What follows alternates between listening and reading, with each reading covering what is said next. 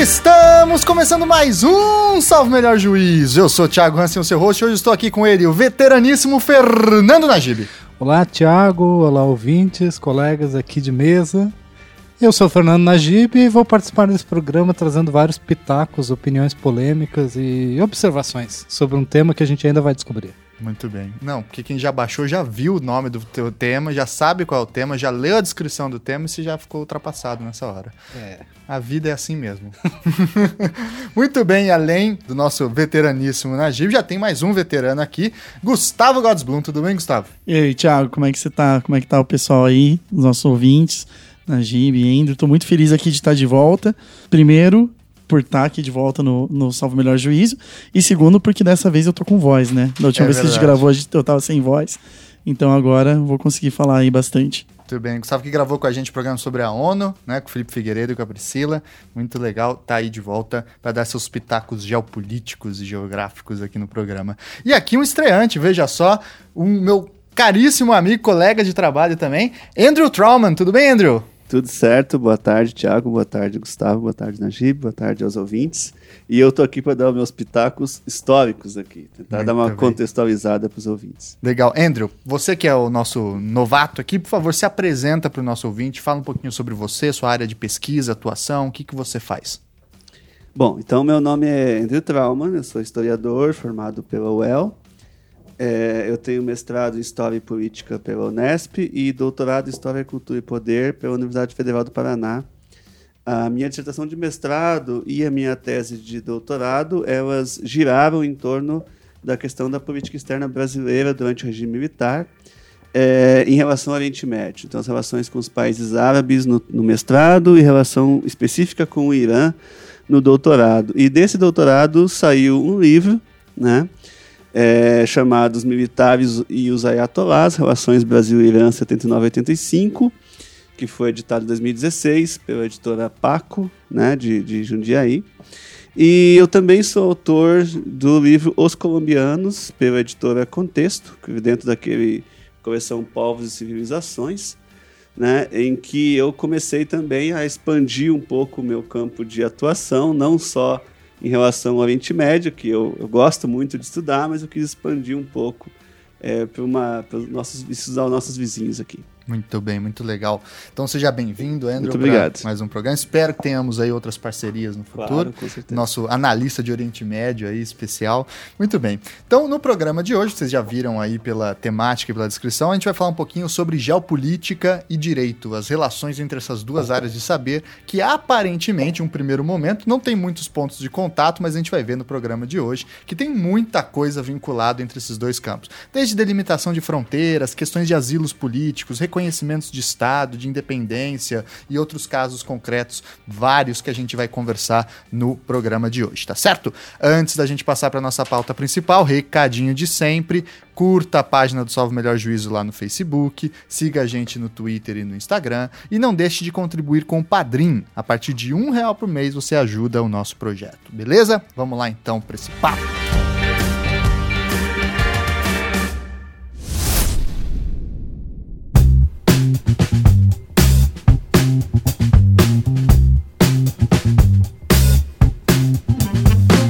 Pois então, pessoal, vamos começar aí com uma pergunta é, aberta, claro, e por vezes difícil, mas que a gente vai aproximá-la para a nossa temática principal. E aqui já vai direto para o Gustavo, nosso professor de geopolítica.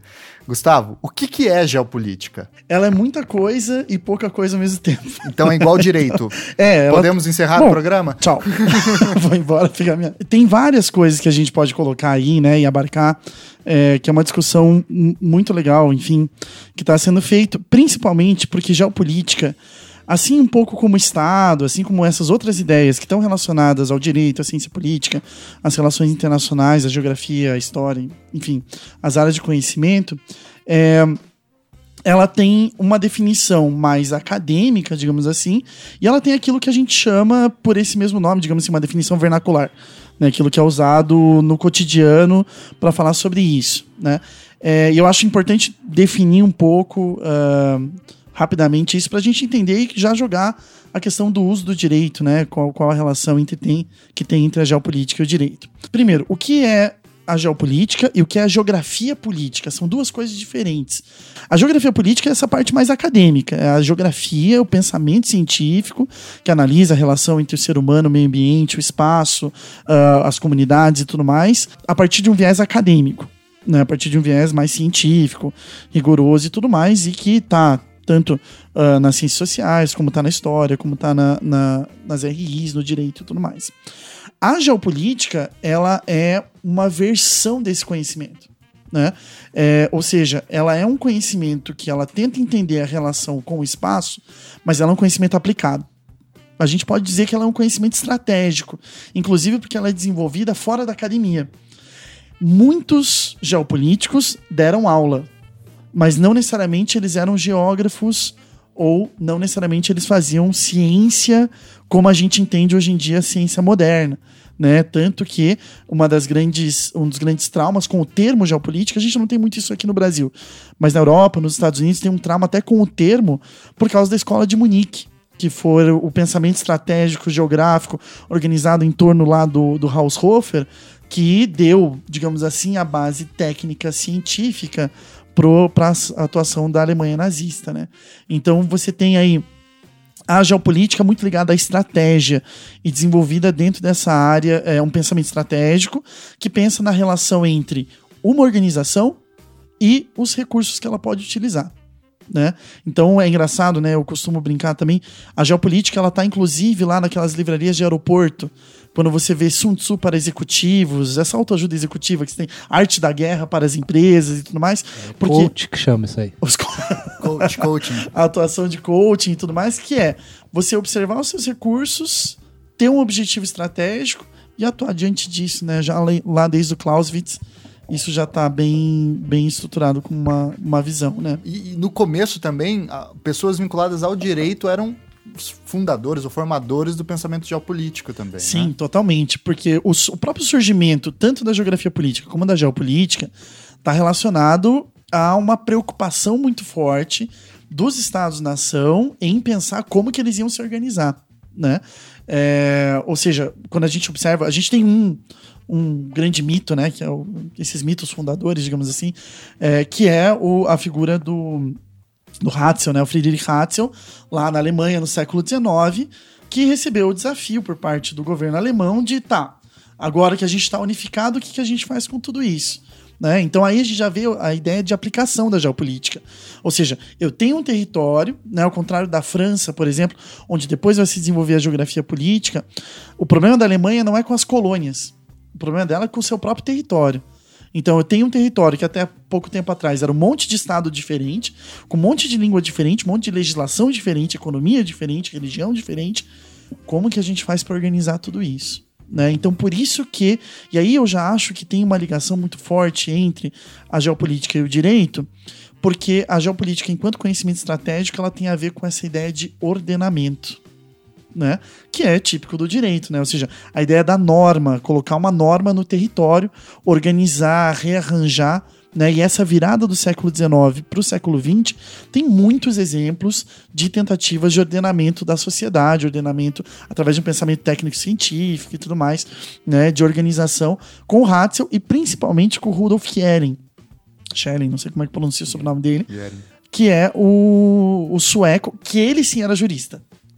Aí... Não, peraí, é outro Yering, então, porque tem o Rudolf von Yering, que é o alemão. Não, não, não é o Yering, é o Kielen. Ah, ah Kielen, tá certo. É, exato.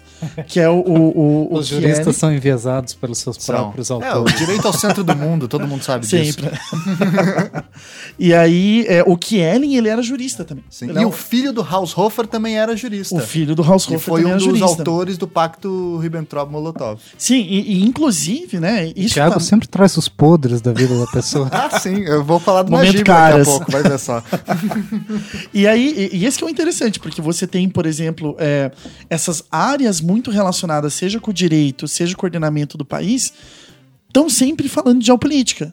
O exército aqui no Brasil, por exemplo, é uma fonte muito forte de pensamento geopolítico, tanto que no, o Brasil é um dos poucos casos de país colonizado que formou uma escola geopolítica. Né, que tem um, um conhecimento geopolítico próprio, é, claro, não próprio no sentido de novos conceitos, mas de aprofundamento, porque, claro, o exército, você aí sabe O mais. do que eu, Everardo Beckhauser, o Mário Kaiser, Travassos. o Mário Meira Travassos, Matos. Meira Matos, o próprio Golbery depois, na Golbery, década de 70. Né? E o- o- se você for ver, por exemplo, todos os projetos de desenvolvimento nacional do governo Lula, eles derivam de pensamento de, pensamento de Brasil, grande, potência, aham. Brasil potência da década de 70, que é inspirado na década de 50, que bebeu na fonte lá do Getúlio, que está relacionado com o Torres que você estuda na tua Olha tese aí. né? Então, assim, você tem todo um desenvolvimento, ou seja, o ordenamento do território, que passa pelo ordenamento das relações jurídicas, organização do espaço, dos recursos, etc. Tudo isso revela as geopolíticas. É, esse é um diversas, ponto fundamental, né? A gente tende a ver o direito, por vezes, como um saber meramente abstrato, como uma técnica aérea de resolução de conflitos, mas ele gera efeitos concretos no território. Por exemplo, delimitação de fronteiras, tanto internacionais quanto nacionais entre os estados, divisão de competências, alocação de recursos, né? criações de zonas de interesse nacional. Zona franca, por exemplo, uma- seria uma, um direito tributário geográfico, né? Por exemplo, entre tantas outras coisas assim, né? É, um outro exemplo que eu acho interessante e vinculado com o Haushofer que você comentou é a ideia de Lebensraum, né? O espaço vital que foi fundamental para o expansionismo alemão, que para nós hoje é, parece um, um tema distante do direito em alguma medida, mas ele era uma tentativa de reformulação do conceito de soberania, uma soberania não mais baseada em um tratado internacional, mas uma soberania vitalista, ou seja, soberania vinculada a o quanto de espaço é necessário para manter uma população viva, proliferando e assim por diante. Então aí é um, um sentido carnal do direito, digamos assim, né? Um sentido é, a- orgânica. né? orgânica, aterrada com Que necessidades cresce, de, de, de vida, né? O- é o o- não, porque o Ratzel ele usava, ele usava uma metáfora muito interessante, que é a da pele humana, né? Ele falava, o bebê, ele nasce pequenininho, ele- nós temos sempre a mesma pele, ninguém troca de pele, ninguém é cobra, nós temos sempre a mesma Tem pele. umas pessoas que já não sei. Mas, ou como diria o porto-alegrense, mas a gente vai esticando, esticando, esticando de acordo com a necessidade. Os países têm a mesma coisa. Então eles podem ir crescendo de acordo com a sua necessidade. No caso da Alemanha, eles tinham essa necessidade de se expandir. Então, eh, lembrando que no século XIX existe uma forte tendência acadêmica eh, que vem de uma inspiração e de um otimismo em relação às ciências naturais, de composição das ciências sociais com base em métodos ou em pelo menos elementos típicos vindos de uma visão naturalista ou orgânica ou organicista do mundo. E aí nessa, nesse, nessa mesma corrente vem a formação das chamadas ciências do Estado, principalmente na Alemanha, né? mas assim, irra- irradiando a partir daí o conceito de ciências do Estado, que vai dar origem àquilo que a gente entende como ciência política, né? e nas- no seu enraizamento, no seu, na sua ramificação de pensamento estratégico militar, entra em contato logo com a geo- geopolítica. né? Então, o- a gente deriva muito do- do- da discussão sobre direito público no final do século XIX dessa discussão com eh, teoria do Estado, que é também o ponto de contato, de triangulação, digamos assim, com a eh, geopolítica. Porque a gente está nesse processo, e aí eu acho muito importante a gente pensar nisso para entender a relação entre o direito, não só o direito à geopolítica, mas o direito à própria geografia. Acho que, é, primeiro, né, uma crítica que eu sempre faço. As ciências sociais, elas tenderam a uma flutuação que não existe. Né? Acho que não só o direito, mas as RIs padecem desse mesmo problema de achar que as coisas flutuam, que as coisas não estão relacionadas com o espaço.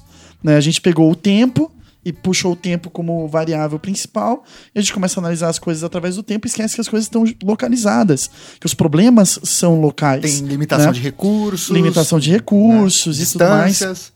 E aí, pensando nisso, é, a gente tem que lembrar também que no século XIX, e obviamente, né, a geopolítica, enquanto pensamento estratégico, militar e tudo mais, ele tem uma formação de elite. Nós estamos muito acostumados com uma universidade que questiona. Porque nós somos a geração pós-68. Mas o pensamento universitário, científico, etc., até 68, ele era muito marcado por atender às demandas do Estado e atender às demandas da elite, atender a demanda. Mas eh, dentro disso a gente tem que lembrar que esse conhecimento estratégico, ciências do Estado, ciência política, história, etc., eles estavam voltados a atender às demandas do Estado e atender às demandas também da economia. A gente está falando de uma situação econômica, e aqui, né, enfim, vários autores que falam sobre isso também, mas A gente está pegando um momento histórico em que a economia ela tem que começar a ser dirigida. A virada do século XIX para o século XX joga na mão do Estado, de uma forma ou de outra, uma responsa que ele não tinha antes. Que é a responsabilidade de ligar, por exemplo, carvão com fábrica. Que é a responsa de pegar a matéria-prima de algum lugar e levar para a produção e de lá levar para o consumidor. E claro que a gente está falando de um certo liberalismo ainda na economia, mas isso gradualmente vai entrando na mão do Estado e isso vai se tornando um problema. Né? A gente fala tanto, a gente brinca, né? Teve a Copa aqui no Brasil, que teve o jogo entre Alemanha e França, a gente brincava que, eh, na verdade, não devia valer a classificação, devia valer, na verdade, a Alsácia-Lorena, porque eles sempre disputam a Alsácia-Lorena. Por quê? Porque era a principal fonte de carvão e ferro lá na Europa. Né? Então você tem essa disputa que vai envolver direito público, vai envolver articulação de recursos e tudo mais, mas por quê? Porque tem uma ligação industrial, e aí a, a industrialização do século XIX para o século XX aparece como contexto muito importante para esse pensamento técnico sobre o espaço. Quanto espaço eu preciso ter? Isso é um pensamento matemático né? É, e a formação também de uma técnica em outras ciências do Estado, no direito, a dosimetria, etc. Nas RIs, o desenvolvimento de um pensamento diplomático mais que vai levar à Liga das Nações e tudo mais, pautado nessa racionalidade, nessa crença na ciência, né? E aqui existe, obviamente, a conexão com as ciências militares, né? Porque hoje é mais naturalizado para a gente a perspectiva econômica como guiando as grandes decisões dos estados. Até quando a gente fala de carvão e aço, a gente pensa assim, bom, estavam pensando no, nas empresas que vão produzir carros ou coisas assim. Na, é, é, não que, que esteja contrariando, né? mas justamente o ponto, só para a gente ter uma perspectiva, é o que se industrializou primeiro para a sobrevivência do Estado, que era pensado em primeiro lugar, era o aspecto militar. Forças É, então, carvão e Ferro aço. era fazer bola de canhão. Exatamente, né? Então é, é a, a sobrevivência do Estado como ente orgânico é visto como um elemento é, primordial. Você pensa toda uma teoria do Estado baseada na sobrevivência e defesa do Estado. Né? E aí tem toda essa ramificação e, a- a- e esses pontos que a gente está comentando, a própria economia, né? ela é um instrumento para a manutenção do Estado e não o contrário né? Ex- exceto em, em nações que estão, por questões geográficas, colocadas em. que tem, por exemplo, oceanos protegendo dos dois lados, ou que tem um, um canal estrategicamente posicionado. Né? E aí nós temos perspectivas diferentes em que o liberalismo econômico tem um- uma presença maior no campo político, ainda que não seja tão dominante quanto a gente possa pensar naquele período. É, e, por exemplo, um dos primeiros textos do Hatzel, é, que, é, que é genial nesse sentido é, do, do organicismo do Estado e tudo mais, chama-se As Sete Leis Naturais do Crescimento do Estado. Né? Então ele tenta traduzir através de forma biológica e através de uma maneira organicista mesmo esse crescimento que vislumbrado pelo darwinismo e tudo mais, não, então teria uma forma dos estados crescerem e ou pelo menos lutarem contra a sua própria dissolução. Né? É, isso é a própria ideia de razão de Estado que vem sendo mastigada já lá desde o século XVI e XVII, né? E, e vem construindo essa ideia de governar um Estado para que haja um Estado. Né? É uma frase lá que o Foucault próprio cita no Segurança, Território e População para construir justamente essa ideia de não, eu tenho, eu tenho esse pensamento estratégico, mas por um motivo de que eu tenho que manter esse Estado da forma como ele é. E para isso eu tenho que começar a racionalizar e pensar de verdade, é, não só com relação ao meu território, mas aos recursos da terra como um todo O território dos outros. e o território dos outros, portanto. Né? Exatamente. Aí aqui a gente poderia inclusive é, trazer um, um exemplo de pensamento sobre o território dos outros também, que é o caso, é, já pegando um caso concreto, prático aqui pra gente, e muito próximo de nós, evidentemente, que é a independência do Brasil, né? O Brasil foi, é, enfim, criou sua independência em 22 e ele é rapidamente reconhecido pelos Estados Unidos, também uma nação jovem àquela altura, como um país soberano. E aí esse evento, junto com as outras independências latino-americanas, marcam a formação de uma doutrina na geopolítica, ainda que à época não existisse o termo geopolítica, que é a doutrina Monroe, né? O que, que é isso daí, Andrew? Explica pra gente esse contexto, o que, que é essa doutrina Monroe e qual é a relação dela com a independência do Brasil. É, eu vou começar é, pelo contexto de, de independência do Brasil. Ele é um contexto bastante interessante, uma vez que o então imperador Dom Pedro I, ah, ele tinha uma, uma preocupação muito grande é, de que a independência do Brasil poderia não ser permanente. É algo que o amado servo vai chamar de paranoia da reconquista. De, então ele, ele achava que, a, que Portugal poderia contra-atacar o Brasil e retomar o Brasil e que a Espanha poderia fazer o mesmo em relação às, às, aos nossos vizinhos aqui que estavam recém conquistando também as suas independências.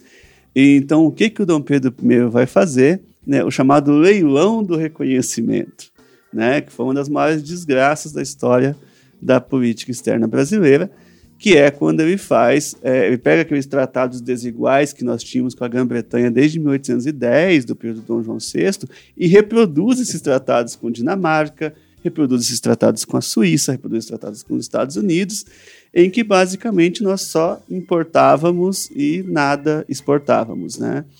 Então, foi uma situação muito complicada e fizemos uma série de acordos é, terríveis para nossa soberania, em termos de, de, Não vou falar nem de desindustrialização, porque não havia indústria, mas, assim, matou qualquer tentativa de indústria brasileira ali no ninho, né? havia dentro do, do, da sociedade brasileira, especialmente com a sociedade de corte, um, um, um, grupo latifundiário que cercava Dom Pedro muito forte, que falava da vocação agrícola do Brasil, que o Brasil não tinha que ter indústria mesmo, e tudo isso. Nós fizemos esses tratados é, que foram renovados até 1844. E aí que vem a famosa, vem um projeto chamado Projeto 1844, que é importantíssimo, em que, aí já no caso, já o imperador Dom Pedro II, ele se compromete a não mais renovar esses tratados e começar um processo de industrialização do Brasil. Aí já entra a figura do Barão de Mauá, que é outra história, né, mas que tem um papel muito importante nesse início, né, do, do a lei a, a, a Alves Branco também, que vai procurar é, encaminhar su, é, subsídios para essa industrialização. E dentro desse contexto todo, né, em que a, a Grã-Bretanha é, intermediou as negociações entre Brasil e Portugal, e o Brasil pagou uma indenização de 2 milhões de libras para Portugal, emprestando esse dinheiro da Inglaterra. Esse é o marco zero da nossa dívida externa. A gente começa já a nossa gloriosa dívida externa logo com, com a independência. O, é, o Brasil também se compromete a se manter como uma monarquia. O Brasil também se compromete a não instigar as colônias portuguesas africanas à independência. O Brasil faz uma série de, de, de concessões ali nesse, nesse, nesse contexto. Né? E em 1823, no ano seguinte à independência, é que surge a doutrina Monroe, né? que era a ideia da América para os americanos. Monroe, que era o nome do presidente. Que era o nome do presidente, exatamente. E essa doutrina, ela preconizava o seguinte, ela preconizava que nunca mais os europeus se aproximariam do continente americano.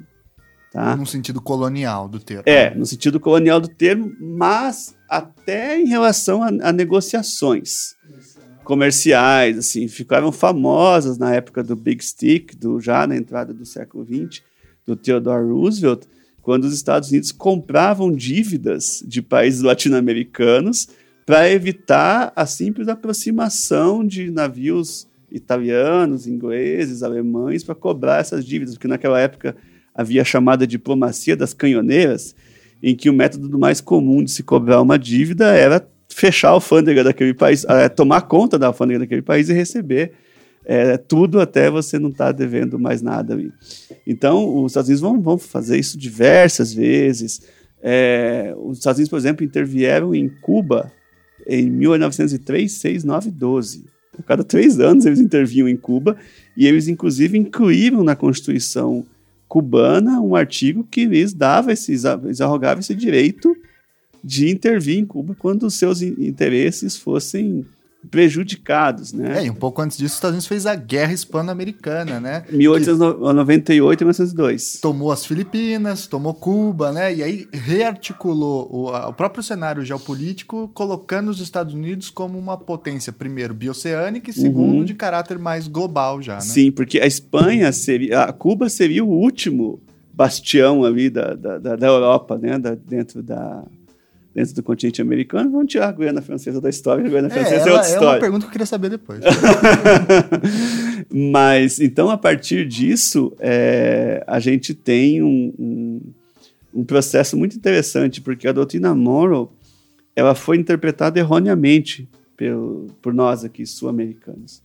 É, então, havia pessoas como o Barão do Rio Branco que, que apoiavam abertamente a doutrina Monroe, Americanistas, né? americanistas que diziam Nabucco que também. Nabucco, Joaquim Nabucco foi nosso primeiro embaixador em Washington em 1908. É, ele achava que sim, que se o país não paga, tem que sofrer intervenção mesmo, porque para não ficar zombando dos seus credores, onde já se viu não pagar suas dívidas e coisas do tipo. E tinha os, os bolivarianistas, não confundir com os bolivarianistas de- do século XXI, por favor, que eram aqueles que entenderam tudo errado e acharam, nossa, América para os americanos, que legal, vamos ter realmente um pan-americanismo, uma solidariedade. Comunidade, tipo uma União Europeia, só que na América. É, e que não era nada disso, E, evidentemente. e somado a tudo isso, e, é, há um outro ponto também que acontece nessa mesmíssima época, que é o Panamá, né? Uhum. E a Organização para a Construção do Canal do Panamá, que também vai ser um, é um elemento geopolítico fundamental até hoje, né? Uhum. E que vai ter os Estados Unidos uma presença muito íntima, porque os Estados Unidos vai invadir a Colômbia à época, né? E, e tomar ali o Panamá e tutela o Panamá até hoje, sim, né? sim. É, o que aconteceu ali é que os- a Colômbia estava passando por mais uma das suas várias guerras civis ali na virada do século XX, chamada Guerra dos Mil Dias. E nesse meio tempo, é, os Estados Unidos apresentaram uma proposta ao Panamá, que na época era um departamento da Colômbia, que é como eles chamam os estados, eles chamam de departamentos, para a construção desse canal. O Panamá já tinha um certo ressentimento em relação ao poder central colombiano, diziam que eles não, não, não era lhes dado o, devido valor. Aquela coisa que também tinha no Brasil, nós tivemos várias revoltas no Brasil, porque se, se reclamava da, da excessiva centralização do Estado.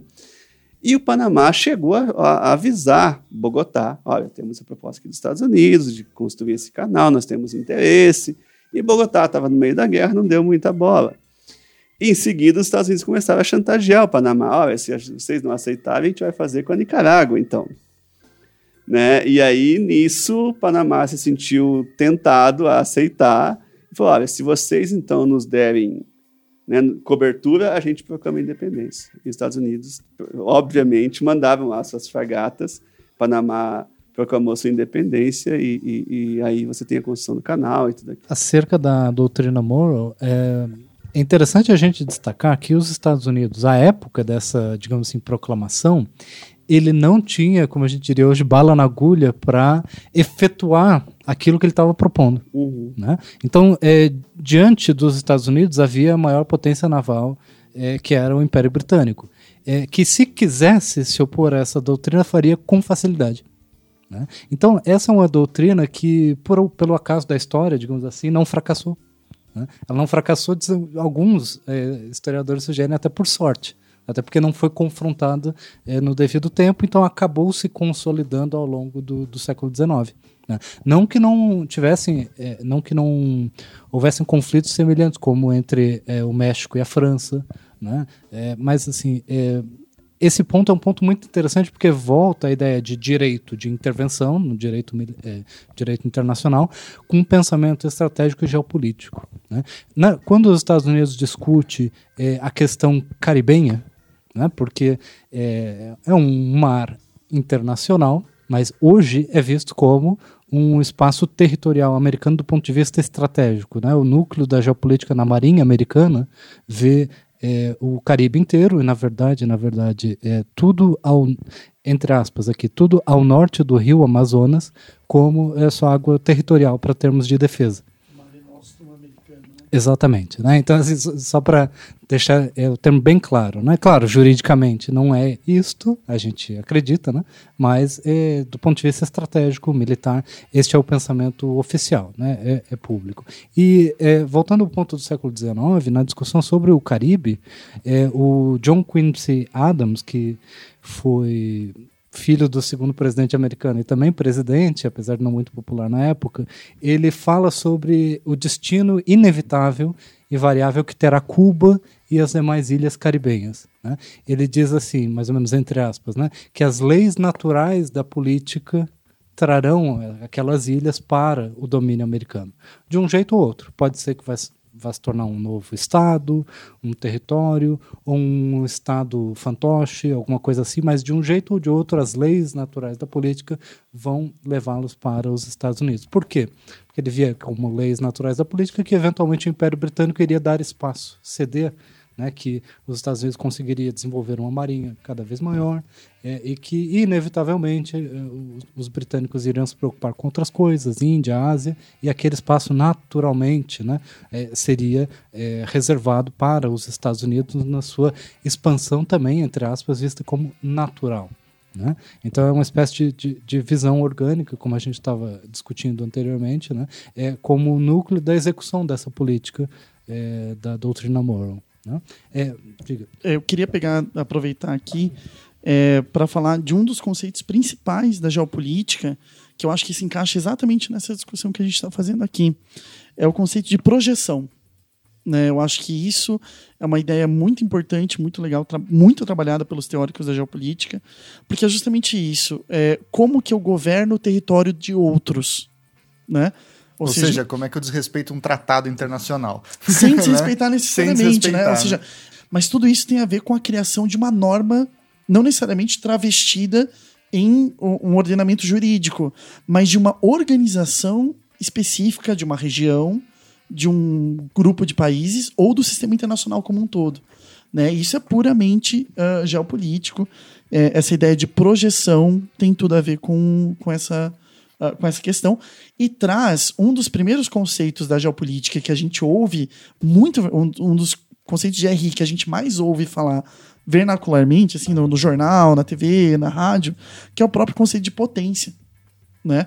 Quando lá, no virado do século XIX para o século XX, começa -se a se debater né, em inglês, powers, né?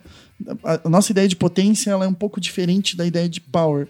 Né? É, para os anglófonos, mas, ela, mas ambas têm a ver com quais são os países que conseguem estender extrajudicialmente, extraterritorialmente o seu ordenamento. Que é um pouco né? da Lebensraum também, que né? tem a ver com Exatamente. Lebensraum. Você tem ali a fronteira internacional que é baseada num tratado, mas aquele país, por vezes, ele tem projeção para além daquela Isso. fronteira. Né? Ou seja, não necessariamente uh, o, o território de um país está sob a sua soberania efetiva. Concreta. Concreta. Porque ele vai responder a outras demandas, né? Basta a gente ir para regiões de fronteira aqui do Brasil. Era o caso do né? oeste brasileiro antes da Marcha pro Oeste, antes né? da Marcha pro Oeste. um lugar que ninguém sabia quem estava lá. E outra forma, por exemplo, é, é, é muito louco se a gente for parar para pensar que quem concretizou o sonho nazista do Lebensraum foi a Angela Merkel. Porque, na verdade, se você for ver, observar a projeção uh, e o crescimento da União Europeia. E toda essa era a discussão de para onde vamos crescer no começo dos anos 2000 na União Europeia.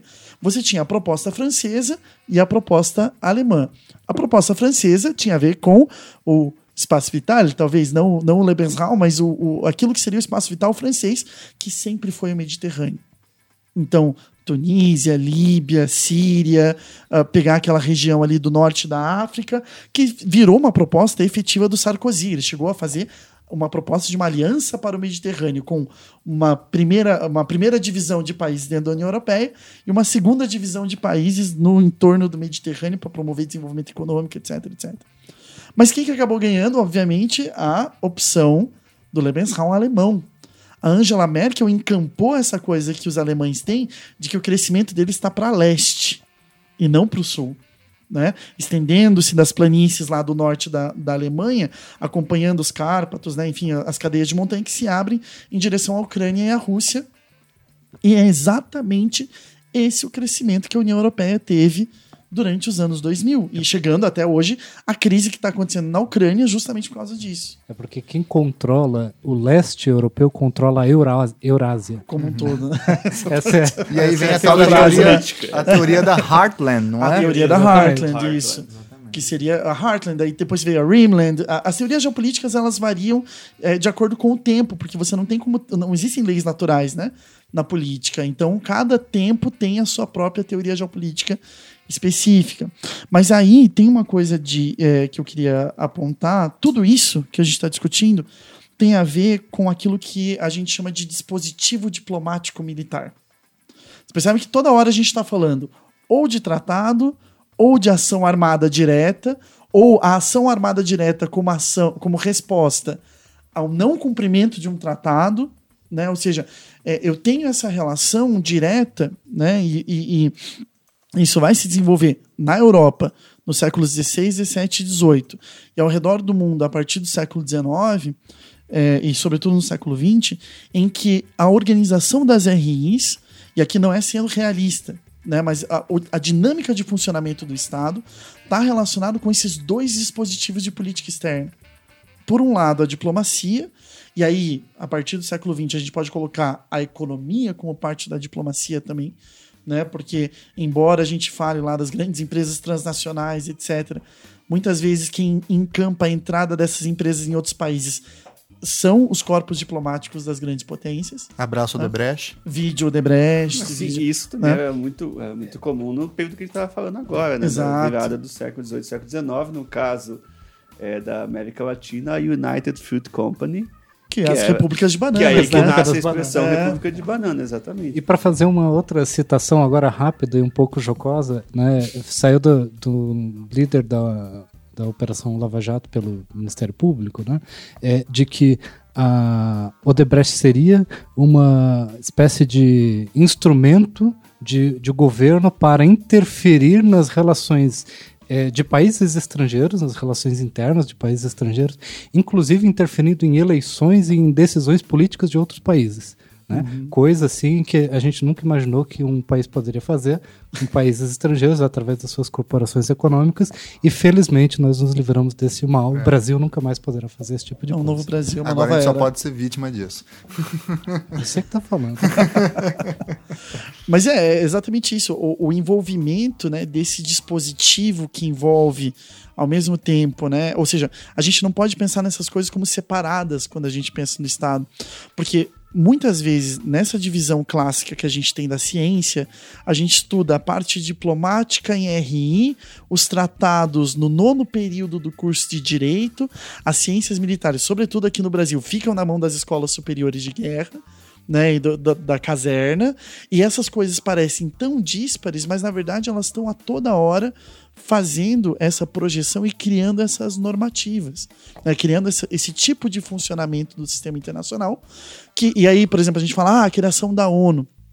Mas a própria criação da Liga das Nações e da ONU posteriormente, ela, na verdade, foi uma forma de tipificar essas relações que já existiam antes. Né, e tentar criar um ordenamento um pouco mais claro, não tão costumeiro, né, desse funcionamento dos dispositivos é, é, diplomáticos militares. E eu falo disso porque as grandes questões que nós temos hoje em dia estão relacionados ao fato de que isso é dinâmico e isso não está escrito na, na pedra. Né? Faz 10 anos, agora 11, daqui a pouco 11 anos, que a gente está convivendo com o primeiro grande limbo. É, na verdade, eu estou tentando trabalhar esse, esse caso como um exemplo, junto com a crise financeira e econômica, da quebra do sistema da globalização, que é o caso do Kosovo. Em 2008, o Kosovo declara sua independência, só que até hoje ele não é reconhecido pela comunidade internacional como um todo. Por quê? Né? Existem várias questões envolvendo, né? Existem algumas questões, e até para falar dessa relação entre geopolítica e direito, né? Existem alguns países que se escondem atrás de tecnicalidades jurídicas, né? Então, por exemplo, o Kosovo ele foi reconhecido por grande parte dos países da Europa, menos pela Espanha. Por causa da Catalunha. Por quê? Porque o processo de independência do Kosovo foi um processo autônomo. Fizeram um plebiscito lá, né, com os kosovares, os sérvios, né, o Kosovo era uma parte da Sérvia, tem uma minoria relevante de sérvios lá. Os sérvios boicotaram o processo e o resultado foi 90 e tantos por cento a favor da independência. Né? Os albaneses. dos al- é, kosovares que são albaneses, né? E isso, assim, obviamente, não passou pelo, ah, pela Suprema Corte Sérvia, isso não passou pelas autoridades sérvias instituídas. E isso é um limbo, na verdade, né? Pode fazer. Então, aquele. O, o, né, o Najib depois vai fazer a piada que ele vai fazer, mas é, o pessoal que vai aqui na Rua 15, em Curitiba, pegar voto do pessoal para fazer plebiscito pela independência. Sul é meu Sul. país. Exato. assim, claro que uh, institucionalmente falando é muito diferente. Uh, e há um, motivo, né? A guerra do Kosovo, há crimes contra a humanidade, etc., que envolvem essa questão. Mas de qualquer Aqui forma. também é motivo. Burrice. Não queria falar, mas você tirou as palavras da minha boca. E essa, essa forma, é, isso é muito importante, porque vejam, é, isso aconteceu aqui no Brasil recentemente. Alguns anos atrás, é, junto com as eleições para governador, para presidente, o Pará também votou a sua divisão. Né? A proposta era dividir o estado em três.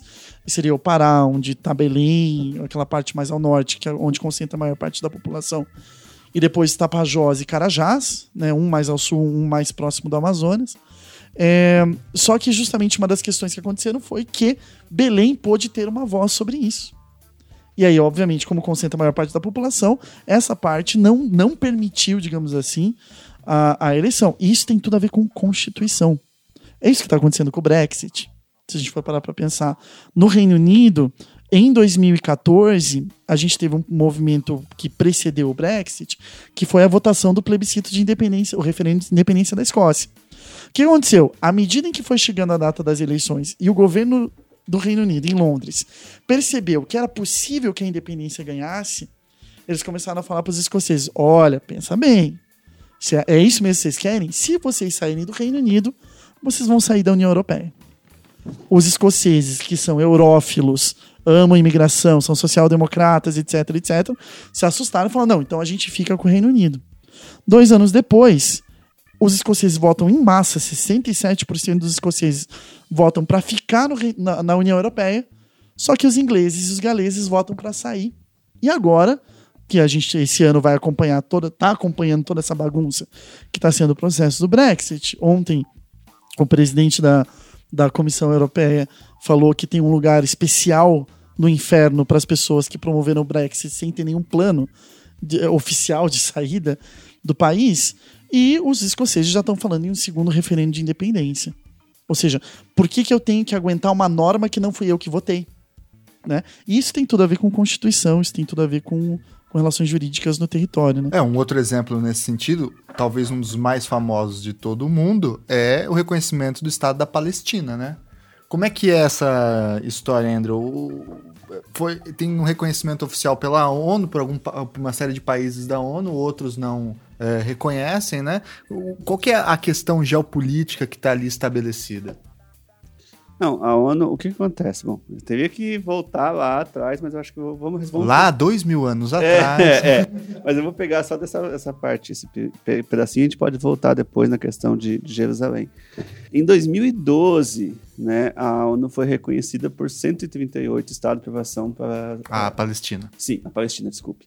É, como membro observador, tem o mesmo status, então, de que, o, de que a Santa Sé. Né? É, e isso parte já de uma mudança de estratégia da autoridade palestina desde os anos 90. Porque a partir do momento em que a OLP começa a se, a se enfraquecer e a, a, o Yasser Arafat vai falecer em 2004, o seu sucessor, Mahmoud Abbas, né, que é uma pessoa bastante controversa, ele, ele passa a tentar atuar mais nessa linha diplomática, né? Existe um rompimento total entre a Autoridade Nacional Palestina e o Hamas, a partir da eleição do Hamas na faixa de Gaza em 2005, porque o, o, o Mahmoud Abbas ele vai se comportar como um conciliador, né? mas ele é extremamente mal visto pela opinião pública palestina, ele é visto como um entreguista, porque Israel só expande os seus assentamentos ilegais e ele ele parece ou ser muito fraco ou ser conivente com essa, com essa situação.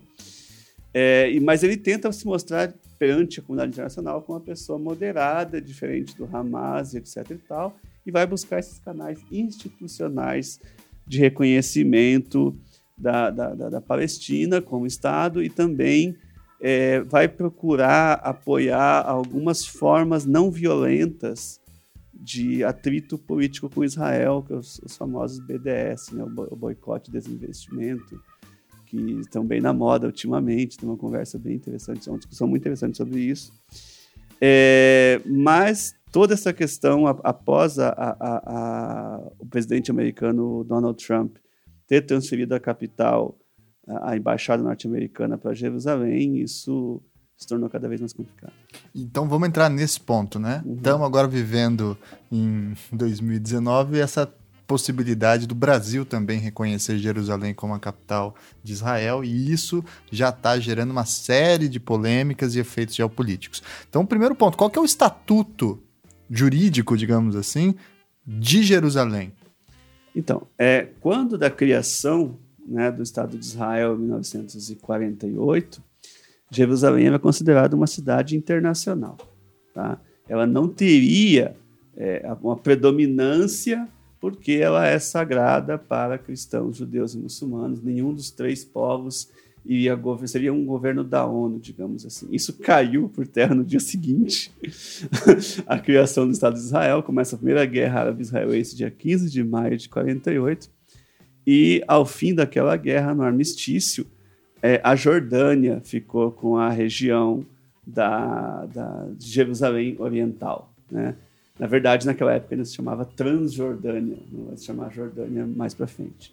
Mas, enfim.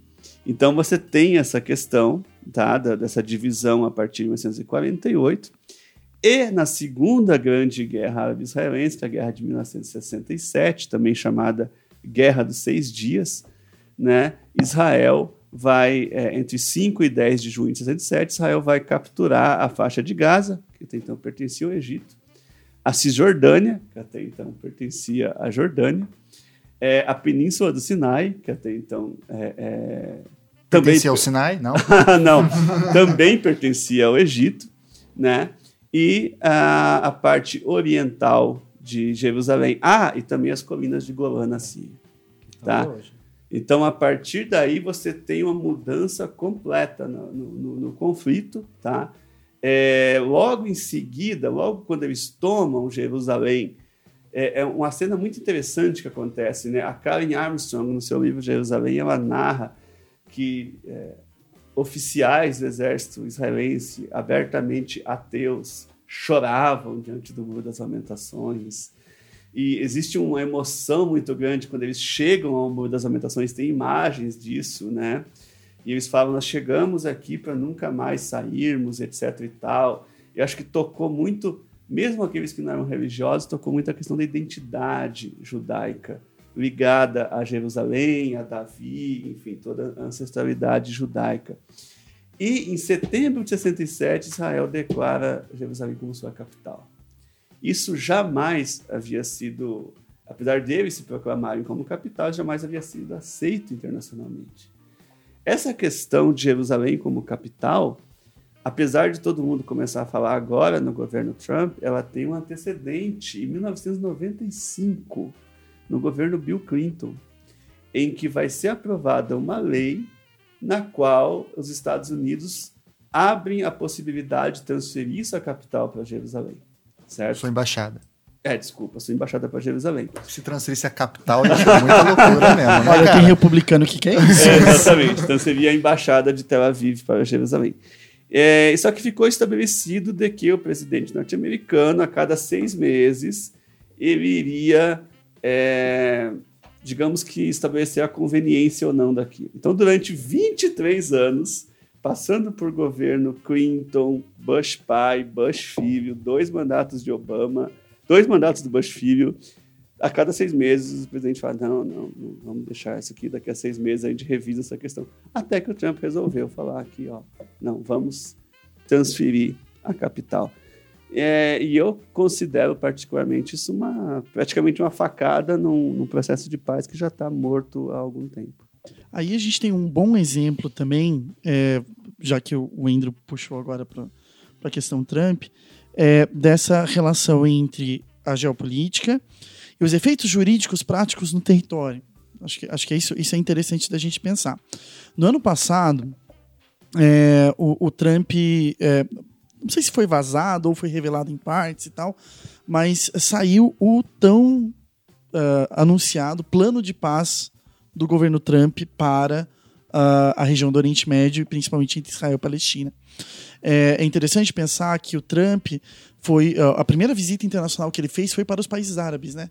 Depois para Israel, Arábia Saudita. Arábia Saudita, né? É. Dá-lhe títulos qual- da dívida americana na Ah, Arábia super. Saudita, né? Não, a famosa cena dele dançando com a espada. Com a espada e, e criando o Centro Global de Combate ao Terrorismo, né? Que tem uma foto que parece Na Arábia Simpsons. Saudita. Na Arábia Saudita, né?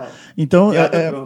E, e nesse, nessa visita, é, houve uma conferência muito importante entre Estados Unidos e os países muçulmanos. Não só países árabes, mas são 52 ou 56 líderes de Estado que ele consegue levar nesse Ou seja, encontro. todos. Ou seja, todos.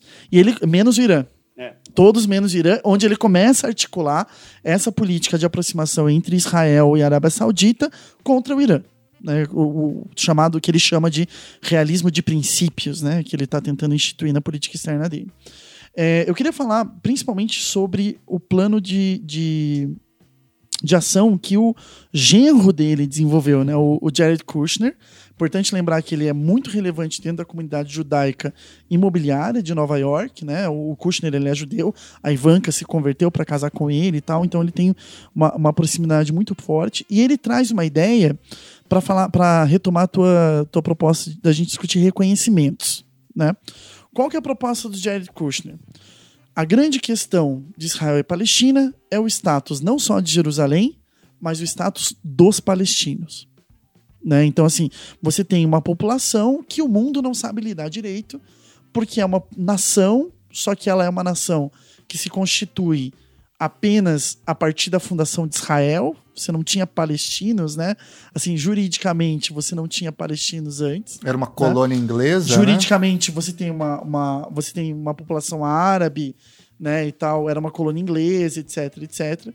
Na visão do Kushner, né, não tinha é, uma população ah, nacionalmente palestina, como tem os franceses, né, então, na visão desse povo. É, então você tem um problema que é essa população. O que fazer com essa população? Porque a partir do momento que Israel começa a cometer uma série de crimes contra a humanidade, começa a atacar os palestinos, etc., a situação, eles percebem que a chamada de atenção para a causa palestina é basicamente como aquela do Tibete. A gente ouvia falar muito do Tibete na década de 70, 80, 90, porque a- as coisas que a China faziam lá eram genocídio, podia ser considerado etnocídio, enfim, é, crimes contra comunidades, né? Então ele fala, então vamos resolver a situação, de, é, o status dessa população. E qual que é a principal proposta do Kushner? Puxar o rei Hussein e falar assim: vocês são a mesma nação que os palestinos. Então, na verdade, vamos resolver aqui. Você não quer um território a mais para o teu país? Você pega esse território aqui, eles viram teus nacionais. A proposta é uma confederação entre a Cisjordânia e a Transjordânia, agora a Jordânia, formando uma confederação. Por quê? A partir do momento em que haja uma confederação, existe um Estado-nação. Esse Estado-nação dá direito de nacionalidade para os palestinos. Isso safa Israel. Por quê? Porque a partir do momento em que haja essa confederação e haja um estatuto de nacionalidade dos palestinos desvinculado da ocupação de Israel aos territórios, Israel pode tratar os palestinos não como seus nacionais ou como pessoas que ele tem que ter tutela, mas como estrangeiros. E tratando eles como estrangeiros, pode aplicar uma série de. Ou como Ah, inimigos, como formalmente inimigo, falando. formalmente como inimigos. Mas né? especialmente como pessoas que não vão ter direito a voto, que não vão. é, Vão ter um outro regime não vão trabalhista. acabar com Israel como um Estado judeu. É a Isso. ideia, né? A pressão demográfica, porque eu- já ouvi esse tipo de discurso antes também, né? Essa ideia de que tem determinados povos que se reproduzem muito mais do Uhum. que outros, e aí eles tomarão é, conta, digamos assim, né? É, e aí, não sei, talvez. A paranoia branca é, dos, dos republicanos nos Estados Unidos, de que os Estados Unidos vai virar uma nação não branca, é, não protestante, nananana, também é- tem um eco. É, Oliveira Nessa- Viana e o né? Medo Amarelo no Brasil. Isso. E há um eco também, aí, isso é uma preocupação geopolítica, é uma preocupação do Estado, né? É, é, Que é tanto Estado como um ente orgânico, com a sua população em suas características demográficas, sendo essencial para sua sobrevivência. E o, o- o Israel O tem- Huntington fala sobre isso. O Huntington fala sobre isso, né? Esse cara, gente fina. É, isso. Em relação aos latinos. Que é um geopolítico, né? As pessoas tratam ele como um teórico e acadêmico, mas na verdade ele é um pensador geopolítico. Só para terminar essa questão, porque Israel tem. É, o, o partido do Netanyahu tem se aprofundado cada vez mais na ligação, não com os, o- os israelenses dos grandes centros ou da elite intelectual, etc., que tem né, se aproximado cada vez mais de um liberalismo, de um progressismo, etc., mas sim com os ortodoxos, que esse sim tem uma taxa de natalidade muito maior. né? Então há uma questão é, é, demográfica também relacionada a essas tendências políticas internas que acabam ah, sendo externas também. Mas só para falar dessa questão de reconhecimento como um ato político que gera consequências jurídicas. É, então, tem uma série de questões que eu gostaria de colocar aí. Não, por favor. Desce o sarrafo, André. É. Bom, né, primeiro a ideia de, de que os palestinos, na verdade, quem são os palestinos, né? É, então isso é muito complicado. Se- Segundo a, segundo a própria Liga das Nações, afinada Liga das Nações, os palestinos eram aqueles que viviam na região da Palestina é, na época da criação do Estado de Israel. É, é, essas pessoas que você citou, elas vão dizer: ah, mas a nacionalidade palestina é construída. Qual não é? Toda ação, né? Todas são. Exato, A exatamente. nacionalidade israelense é super construída, o hebraico foi, foi re- recriado na era moderna. Os sobrenomes, né, foram A recriados. nossa e- nacionalidade brasileira é Super. construída, a norte-americana é construída, todas são. O fato de ser construída, as pessoas confundem muito com construção com falsificação. Uhum. Como se o fato de ser uma construção significasse que Invalida, não- né? é invalida e não e de forma alguma, tá? É, a questão é que os palestinos são árabes que têm uma identidade com aquela terra, com aquela região, que vivem ali há centenas e centenas de anos, etc. e tal, que eram maioria no momento em que surge o movimento sionista, é, em 1896, na Hungria, com Theodor Herzl, né? Eles eram 90% da população da Palestina eram os árabes, 10% de judeus. Então, é, o movimento sionista já começa com uma falácia, que é a, a, a ideia de um, um povo sem terra, uma terra sem povo, é aquela ideia de que o- a Palestina é um deserto, es- esperando florescer, né, com a chegada do sionismo, que é uma, uma ideia muito coloni- colonialista, né? nós vamos levar o progresso para aquela região atrasada e os árabes ainda vão nos agradecer por isso. Não por acaso a ideia alternativa foi Madagascar. Aham, exatamente.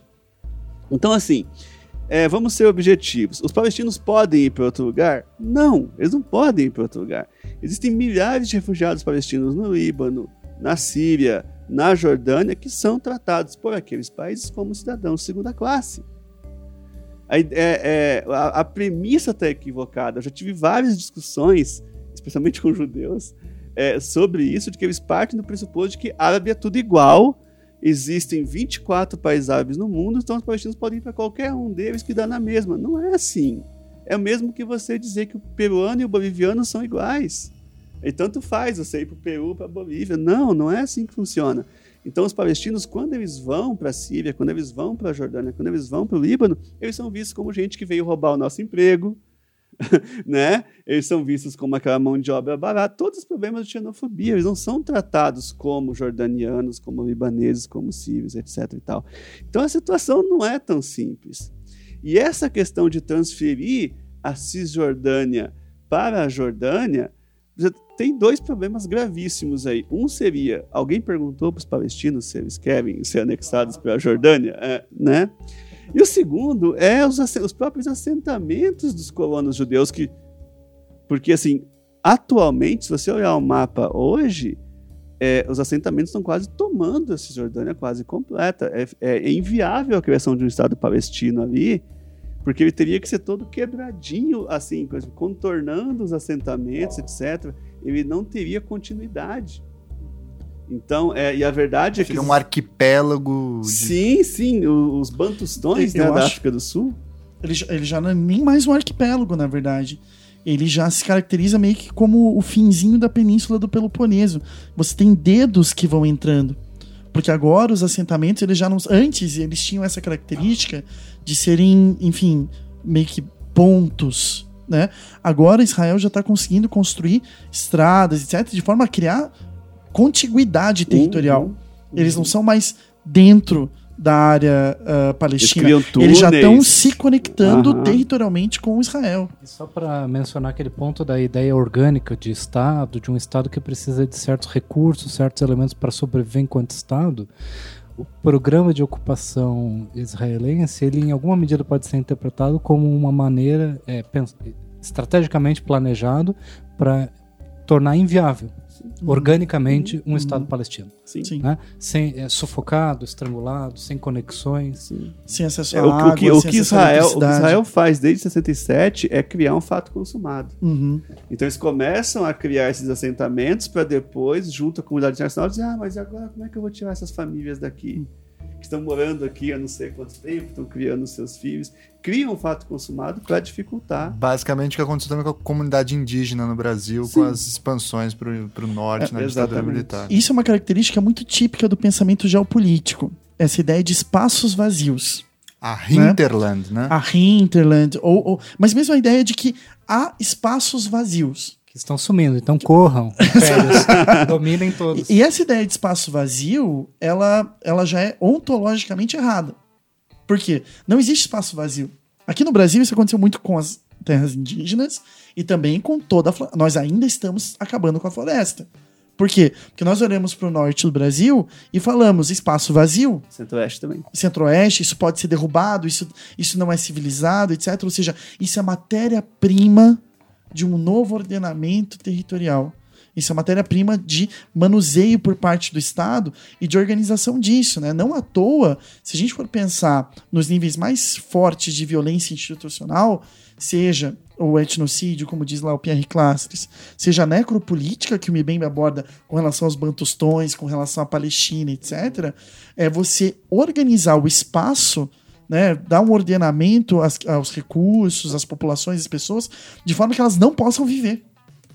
De forma que elas existem como corpo, elas são zumbis, mas elas não têm acesso à água, elas não têm acesso à eletricidade, elas não têm acesso às instâncias jurídicas. Você cria toda uma situação em que o espaço vira uma arma contra as É, pessoas. ou então, assim, no caso dos palestinos, eles têm acesso à água e, e eletricidade fornecida pelos israelenses. Sim, você, né, você cria uma dependência. Aham. Né? Portanto, você cria esse jogo de, ah, de, de relação, essa ideia de maleabilidade. Né? E aí, o conceito de territorialidade é muito importante para a gente. Né? Ou seja, a ideia de que o espaço ele cria uma pertença e essa pertença não é só como normalmente a gente aborda, né? Normalmente o conceito de territorialidade, que foi muito aprofundado pelos antropólogos, é, tem muito a ver com identidade, cultura, até pela preocupação que eles têm com a ideia de cultura mesmo, né? É, mas a territorialidade ela tem a ver com essa apropriação efetiva. Né? E aí que tem uma, uma questão que eu venho trabalhando recentemente, que eu quero aprofundar, que é a própria ideia de soberania nos territórios. Né? Ou seja, é, existe. Quando a gente. Eu, eu costumo brincar com os meus alunos, né? Quando a gente vê o mapa mundi, a gente vê uma grande mentira. Né? A mentira não porque aquilo não conta verdades, etc, etc, mas é porque a gente vê o mundo fora a Antártida, que também é um espaço vazio, né? Sendo irônico aqui, é, não será daqui a pouco quando começarmos a colonizá-la, mas por enquanto ela fica um espaço vazio. É, mas a gente vê o mundo divididinho em cores. Né? E essas cores vão mudando de acordo com as fronteiras estabelecidas pelos tratados internacionais. Só que, na verdade, na verdade, aquilo é uma mentira, porque aquilo é um desejo do Estado. Os Estados desejam que a sua soberania chegue até a fronteira e às vezes além. Mas na verdade não é isso que chega. Quando a gente estuda, por exemplo, né, isso foi uma das discussões que surgiram na minha pesquisa de mestrado sobre as estradas. Basta a gente ir para o interior do Brasil para a gente saber que o, o Estado, na verdade, é o poder paralelo. Não é o Estado que é o poder que está lá no meio da estrada entre Mandaguari e Londrina, que está lá no meio da estrada que passa por uma fazenda, etc. O Estado é o último a chegar. Então, a questão da soberania ela é complexa também nesse sentido. A gente está vendo isso com as milícias no Rio de Janeiro, que é um aspecto muito geográfico. Inclusive, a Marielle foi morta por uma disputa de território. Né? Cada vez mais a gente vai descobrindo isso e vai se revoltando cada vez mais. É uma questão fundiária, né? como diversos líderes de movimentos pela terra no interior também vêm morrendo cada vez mais por questões de disputa de terra. O Brasil ainda é um país violentamente fundiário, onde se mata e se, se vive e se morre em razão da terra. É, mas isso tem a ver também com a chegada desses poderes, né? a chegada do Estado nesses lugares e a forma como organiza o território de maneira a impedir ou permitir que o Estado chegue rápido. Né? O Paul Virilio trabalha muito isso quando ele fala na velocidade, a Blitzkrieg. Né? A Blitzkrieg dos nazistas lá durante a Segunda Guerra Mundial era o quê? Chegar com uma força tal e tão rápido que eu derrubo o psicológico dos meus inimigos, não é nem derrubá-los materialmente, mas quebrar o psicológico deles. E se há um aspecto fundamental no governo dos territórios e das pessoas, é o aspecto psicológico. É o aspecto. É, o, o Jean Gottman, que é um autor que eu gosto muito, ele fala que o território é um aspecto, é uma, um dispositivo psicossomático. Ele tem as suas traduções materiais, né, no ordenamento, na organização, na forma como as pessoas uh, usam o espaço, mas ele também está na nossa cabeça, como a gente aceita ou não aceita a norma, na Constituição, no direito, na, nas formas como as coisas funcionam. Né? Puxando um pouco então essa questão, gostei desse, dessa pegada psicossomática ou psicológica, é, na política internacional também existem dispositivos de uso jurídico de chantagens psicológicas que também revelam a relação entre geopolítica e direito, que é o caso da concessão de asilos e refúgios a pessoas é, dentro de certos países né, que causam bastante é, desagrado ou desconforto para a região, etc. O primeiro caso que me vem aqui à, à cabeça, é, que nós todos vimos ainda, que não faz tanto tempo, é o caso do Zelaya, né? que era o, o, então presidente da, de Honduras, né? E que ele acabou se abrigando na embaixada do Brasil durante o governo Lula, e isso gerou uma baita discussão internacional sobre uma atuação do Brasil é, fora, né, na, na, na, na comunidade latino-americana. Que até a gente poderia falar uma outra coisa depois, que é o fato de que nós brasileiros não nos vemos como imperialistas, enquanto os nossos vizinhos olham para o Brasil como um país imperialista, né? Eu senti isso na pele indo para o Paraguai aí no final do, do ano, fui até Assunção, e isso é visível lá. Não, e imperialistas como os americanos, né? Sim. Que a gente algumas... manda as nossas empresas é, lá. Eu lembro que eu vi acordos. pichado nas ruas de Assunção abaixo ao Brasil, fora Brasil. Hum. Né? Então você vai vendo, é, isso eu achei no mínimo interessante. Como é que foi esse caso aí, Andrew? É, ocorreu em 2009, né? Então, o presidente, então presidente Manuel Zelaya, ele, ele na, na, na, em Honduras não existe reeleição, não existia, não sei como é que é hoje em dia, mas na época não existia reeleição, e ele tentou é, aprovar uma emenda que criasse a reeleição em Honduras. Fracassou. E aí ele procura, então, convocar um referendo popular para que houvesse reeleição. E quando ele convoca esse referendo, ele é deposto por uma junta militar liderada por um general chamado Roberto Micheletti. É, e ele é expulso do país. Desculpa, mas eu tenho que comentar. É isso que acontece quando você não sabe comprar voto no, no Congresso. é isso. Governabilidade. Quando não sabe é, negociar. Exatamente. Eles não conheciam o conceito de presidencialismo de, de coalizão. De coalizão. É, pois é. Aí ele não só é deposto, como ele é expulso do país. Ele é colocado dentro de um avião e mandado para Costa Rica. E ele tenta por duas vezes voltar para Honduras sem sucesso até que na terceira vez, com a ajuda do Hugo Chaves, ele consegue clandestinamente chegar à embaixada brasileira em Tegucigalpa. E aí é, existe um, um, grande, uma grande questão aí, porque o, o caso do, do, do Zelaya ele não se encaixa em asilo. Porque ele não era um estrangeiro, ele estava em seu próprio país. Então não é um asilo territorial, não é um asilo diplomático, não é um refúgio, né? Na verdade. É uma coisa. É, é, é algo indecifrável, eu acho, indefinível, é, do ponto de vista diplomático. E pior, a gente tem os agravantes aí, né? Que ele, ele se aproveitou da ausência do embaixador brasileiro. o embaixador não estava no momento. E ele foi lá e literalmente usou a sacada da embaixada como palanque. Então ele reuniu os seus seguidores ali e dava discursos contra o governo golpista usando a embaixada brasileira como um palanque, né? E uma coisa que é interessante é que foi discutido muito na, na época é, se o Brasil, digamos assim, é, se arriscou desnecessariamente, ele acabou interferindo no assunto interno de Honduras, acabou se metendo né, de forma imperialista, é, ou se o Brasil tinha, poderia sim agir dessa forma. Então você vai ter tanto aqueles que vão dizer que o Brasil correu riscos desnecessários, quanto aqueles que vão, vão dizer que, olha, ninguém, nenhum país do mundo, é bom lembrar isso, nenhum país do mundo havia reconhecido o governo do Roberto Micheletti, o governo militar, como legítimo. Então, o Brasil estava simplesmente é, é, acolhendo um presidente que ainda é o presidente legítimo do país. Do ponto de vista formal. Do ponto de vista formal. Só que a partir do momento em que ele começou a usar a embaixada como palanque, aí se tornou um estorvo para o Brasil. Sim. E aí a gente tem uma, uma questão bem interessante, que é o, a questão, essa ideia mesmo de reconhecimento. Né? É, o reconhecimento, ele é um ato político. Né? Ele é um ato de, que a gente chama de ato discricionário do Estado. O, o agente político que está nas instituições naquele momento, etc., resolve ou não resolve fazer ou não fazer.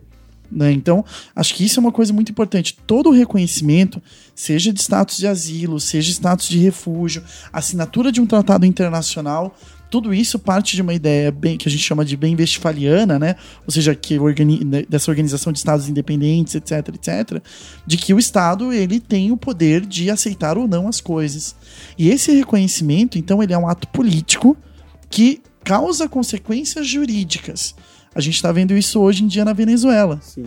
Né? Ou seja, os países que estão reconhecendo, não ter, eu até assim, confesso que não acompanhei nesse nível de detalhe, mas eu imagino que deva estar tá uma loucura nos âmbitos diplomáticos. Porque assim, como que eu vou saber quem é o diplomata do Guaidó e quem é o diplomata do Maduro? Né? Eu vou ter que perguntar para cada diplomata qual é o presidente que ele reconhece para poder juridicamente estabelecer contato com ele os acordos são, são, são testados, não são testados, é, eu tenho o que, que, o que o que está acontecendo, né? Ou seja, é, essas consequências jurídicas processuais, digamos assim, derivam Sim. desse ato político. E vem né? uma outra questão interessante que puxa para esse debate, que é a natureza jurídica das embaixadas e do território diplomático, né?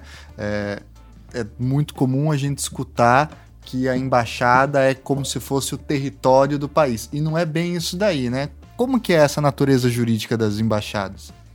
É, a gente não pode falar de território de um país no outro, né? Justamente porque, pela complexidade dessa palavra território. Território envolve muitas coisas. Envolve o subsolo, envolve o ar acima das pessoas, né?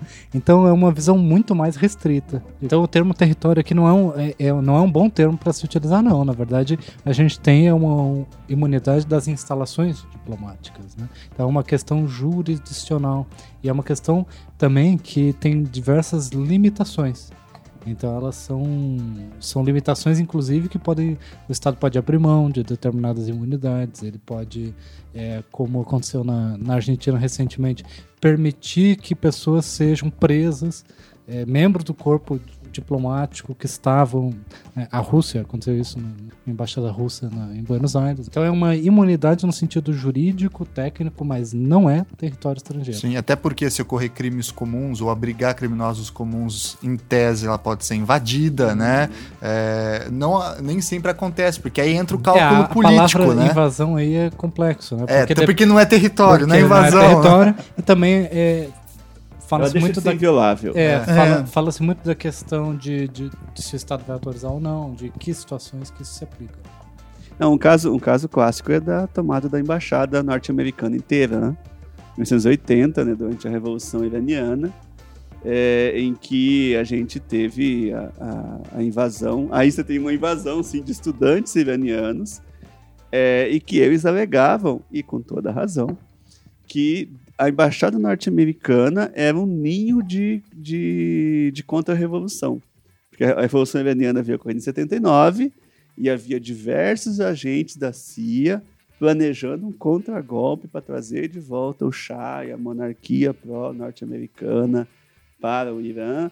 E aí eles acabam protagonizando, acho que com certeza foi o maior sequestro em termos de duração né, da história. Foram 444 dias que aqueles estudantes ficaram com os, os reféns e tal. E aí, primeiro eles libertaram as mulheres, depois libertaram os negros e foram ficando só com a cúpula da, da embaixada norte-americana é, em Teherã. Isso vai ter uma série de. Vai, vai, levar, inclusive, ao rompimento de relações diplomáticas entre Estados Unidos e Irã, que dura até hoje. A gente tem outro caso recentíssimo, né, do ano passado, que é o assassinato do Jamal Khashoggi, né, um jornalista. O Khashoggi, é, lá, o Khashoggi, né? Khashoggi. Cada um fala. Khashoggi. O meu sotaque me faz falar assim. É, mas a, a, ele foi assassinado, né? E aí. Esquartejado também. É, perseguido, torturado, questionado, estrangulado, morto, esquartejado e depois ainda depois teve um ácido depois no meio. ele saiu pra jantar. Né? É, legal. Exatamente. É. Então, e, e, assim... E amando isso, de Mohammed bin Salman. Amando ah, do rei de fato da Arábia Saudita, né?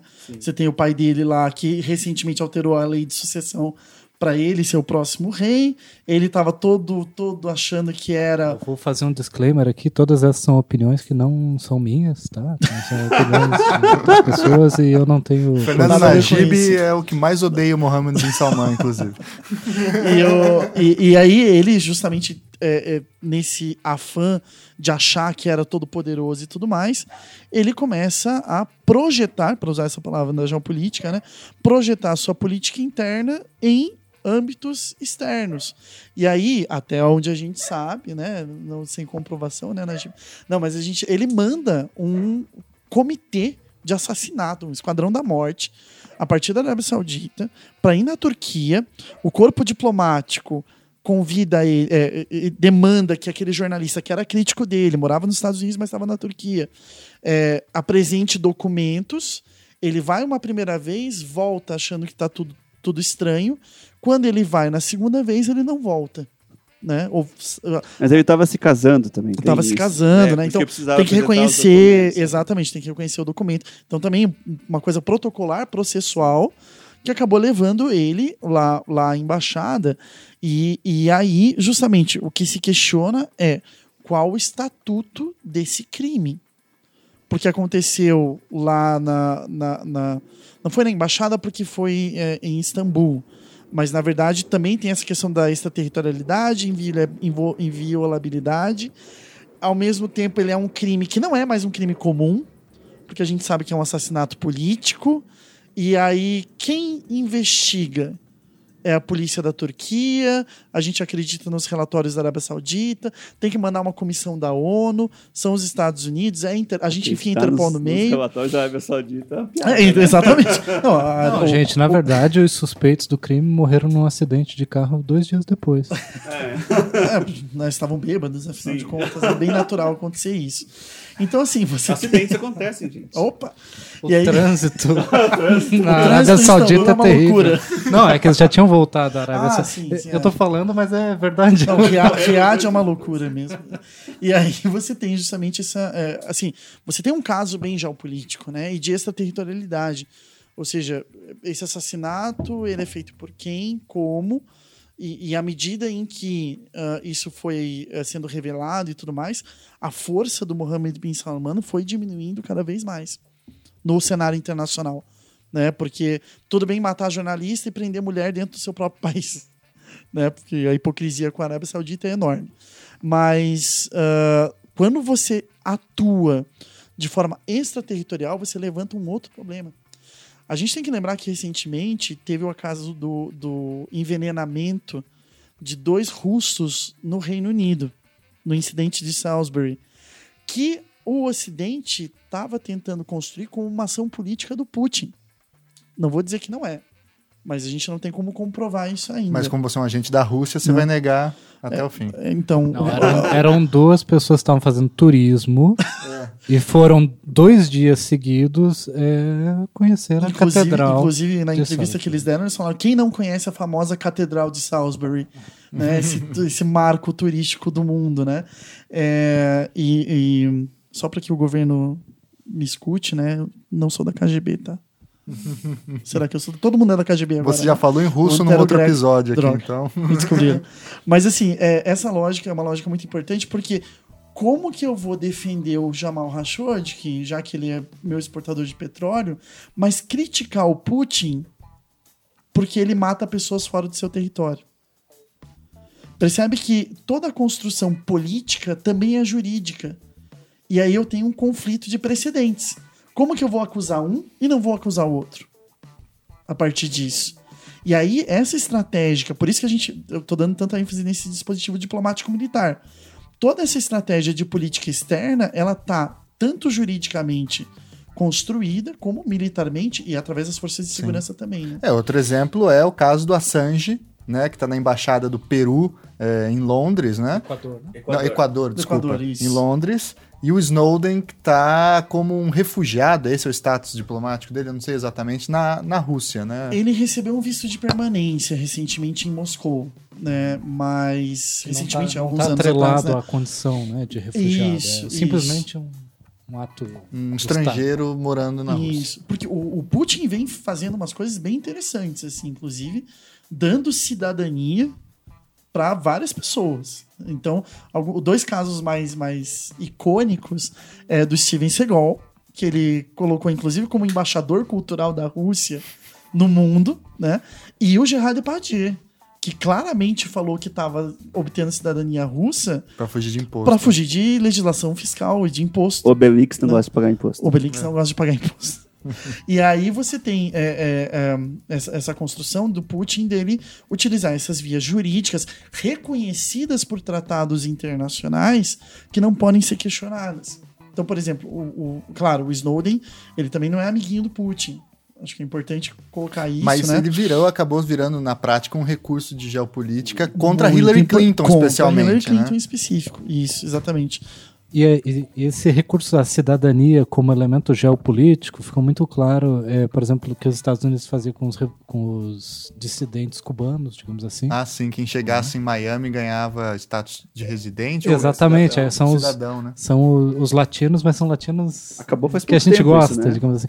É, que agora vai, vai ser o Brasil, né? Brincadeira, não sei nada sobre isso. Mas havia é, o era chamado os pés molhados, coisa assim. Então os cubanos que chegassem ganhavam, se eu não me engano, isso foi revogado ano passado, após pouco tempo foi revogado. isso. Eu, acho, acho que foi no, no finzinho do governo Obama, talvez. É, Porque. Mas enfim, wet, wet feet, chamado. Isso, porque assim, é- essa, é, a coisa de você dar a cidadania, né, é super territorial. E é super guerra Né? fria. E é super muito guerra E a fria. gente trata como se fosse uma questão meramente técnica, jurídica. processual, né? documental, né? o Exato, sans exato. papier, né? Como se fosse só um papel. Mas na verdade, ela, a, a cidadania, ela te permite ser membro pleno naquele território e naquela comunidade política, né? Ela te permite que você ah, atue como um entre aspas normal. Se você é um estrangeiro, se você é um refugiado, se você é um asilado, o teu estatuto jurídico naquele território é diferente. Portanto, você não tem direito pleno de uso. Né? Se lá E você pode ser mandado embora, extraditado em qualquer momento. né? a- a- a- os crimes, pra, a legislação penal para você é diferente, os acessos que você tem. E isso falando só da estrutura jurídica, fora a xenofobia, dificuldades com língua, dificuldade com costume, etc, etc. E isso é algo que a gente não, não para para pensar na longa duração, né? já que estamos aqui também. Eu sou o único que não tem muita leitura na história, mas é, se a gente for ver a longa duração, é uma mudança muito importante a partir do século XIX, né? no Estatuto de Cidadania, na própria natureza do direito público e de qual direito o Estado, de qual digamos, fonte original o direito, o Estado tira o seu direito de atuar. Porque se até o século XVIII, com a Revolução Francesa, você tem a ligação entre o indivíduo, não, não é bem o indivíduo, né? Mas entre a pessoa e o Estado mediado pela coroa, e você ser súdito do rei e as condições que isso traz para você, a partir do século XIX, você tem o body politic, né? Você tem a- a- o corpo político da nação que te dá, te, te dá esse direito de agir de forma livre, ser reconhecido plenamente, etc, etc, que parte de um pressuposto muito interessante de que não há espaços vazios. Né? De que todo mundo no mundo um dia vai ser, ou todo mundo no mundo tem que ser cidadão de algum país. Uhum. A pa- Né? a- a- ser apátrida já não é mais Tanto- permitido, né, oficialmente. Isso, né? em momentos de crise, a primeira coisa que é tirada das pessoas é a nacionalidade. É. Vídeo judeus na Alemanha. Os judeus foram os primeiros a serem mortos. Claro, há muito antissemitismo, tem uma cultura toda contra os judeus, mas é importante lembrar que os nazistas não mataram só judeus, né? Eles mataram também ciganos, comunistas, é, negros, Poloneses. homossexuais, Sim, e não, e lembrando também que Osama Bin Laden é, perdeu, era uma apátrida. Era uma Ele, pátria, per- né? ele, era- ele nasceu no Iêmen, mas ele tinha cidadania saudita. E quando ele passou a ser um problema para os Estados Unidos, a Arábia Saudita lavou as mãos. Não, ele nem é mais nosso cidadão. Nós já caçamos a cidadania dele e ele se tornou apátrida. E aí ele vira um homem sátiro do, do, do Agamben, né? Do estado de exceção. Ele, pode, ele vira uma pessoa que pode ser morta sem nenhuma consequência para aqueles que assassinaram e mataram. É né? Poder, aquela- Poderia para o Paquistão se o Paquistão tivesse huevos, né? Como diziam Sim. os espanhóis, porque os caras violaram o espaço aéreo paquistanês para matar o Bin Laden e ficou por isso mesmo. Né? É, aquela, é, o que você está comentando é aquilo que a Hannah Arendt traz como a condição de é, pertencer a uma comunidade política como uma pré-condição para usufruir de direitos. É, né, que o, o- a ideia de direitos humanos é, falha muito no aspecto dos apátridas. Né? Ela pressupõe essa participação na- em, em alguma comunidade política. E aí, claro, né, aqueles que são apátridas são os primeiros a serem exterminados, digamos assim, nos casos de conflitos e guerra. É, É, é pela facilidade mesmo, né? Porque você mata sem consequência. Você não tem um Estado por trás que pode acusar os perpetradores de estarem violando o seu direito de existir através da nação. Né? E aí você mata aquela pessoa que não tem o Estado por trás. E veja, isso se aplica também aos comunistas. O, o vínculo jurídico dos nazistas para matarem comunista é que comunista, por definição naquela época, Era internacionalista. era internacionalista. Então eles são Hoje se diria globalista, né? Globalistas, isso, exatamente. Então não tem. Os ciganos também por não terem fixação territorial, os testemunhos de Jeová por não reconhecerem ah, a, a vigência, digamos assim. Do exército alemão não servirem é, a... Eles serem pacifistas. É, exatamente. Então, todas essas condições são condições que permitem matar aquela pessoa, né? E sem consequências, ou fazer com, com ela o que eu quiser. Eu achava Então- que os testemunhos de Jeová eram perseguidos porque eles acordam as pessoas domingo 8 horas da manhã. Né? Olha o preconceito aí. Outro exemplo desses de uso de embaixada, que é interessante aí puxando para um caso brasileiro, também para dois casos brasileiros. O primeiro foi quando o Brasil eh, recebeu, concedeu asilo político ao então ex-ditador paraguaio Alfredo Stroessner, né?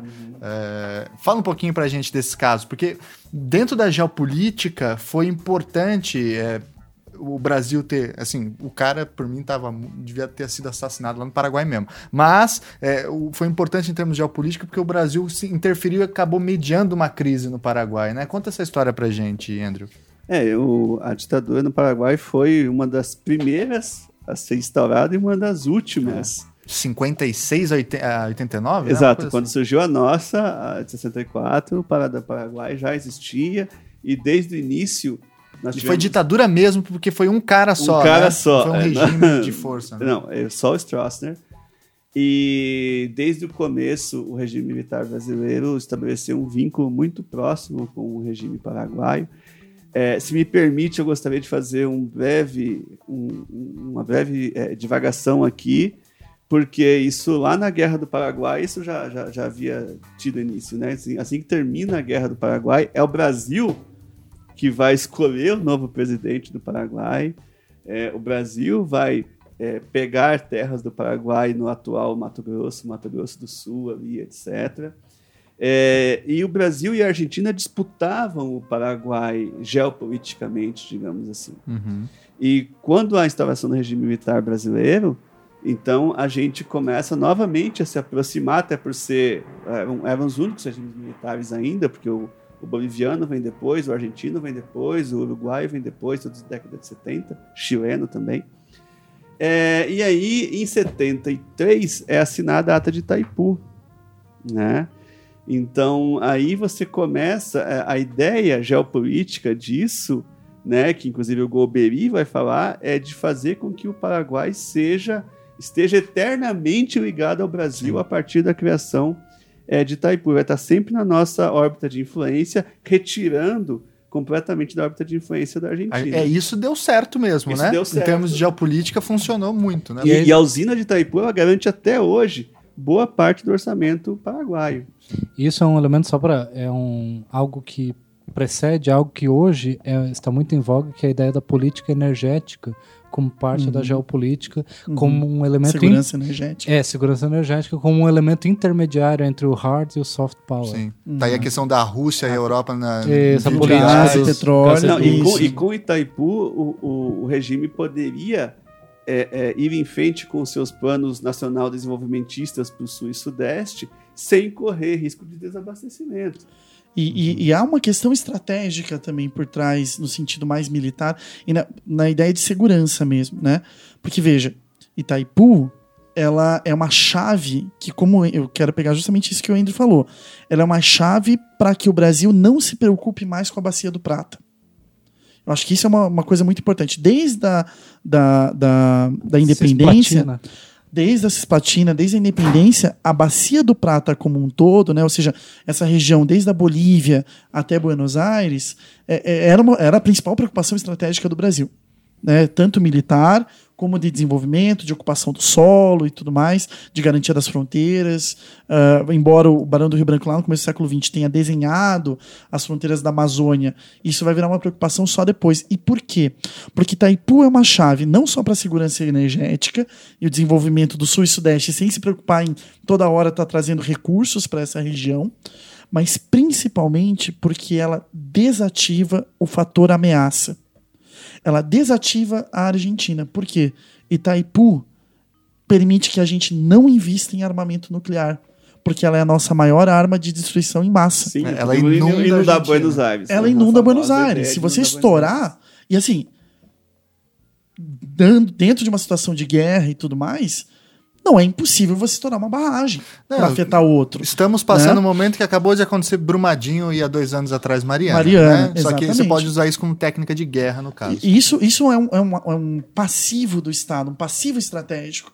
Eu tenho uma represa que é a maior, era a maior do mundo, ela me resolve uma questão energética, mas ela também me neutraliza a bacia do Prata, e é a partir daí que o Brasil começa a se preocupar com a Amazônia. Sim, e e, a aí, Argentina- e aí que a Argentina começa. A Argentina sempre acusou o Brasil de, de imperialismo, né? Mas aí que realmente, durante esse período em que nós éramos um regime militar e a Argentina era uma democracia, esse, esse período a Argentina se sentiu muito ameaçada. E a gente chegou a processar o Brasil Sim, na Corte Internacional de Justiça, né? Exatamente.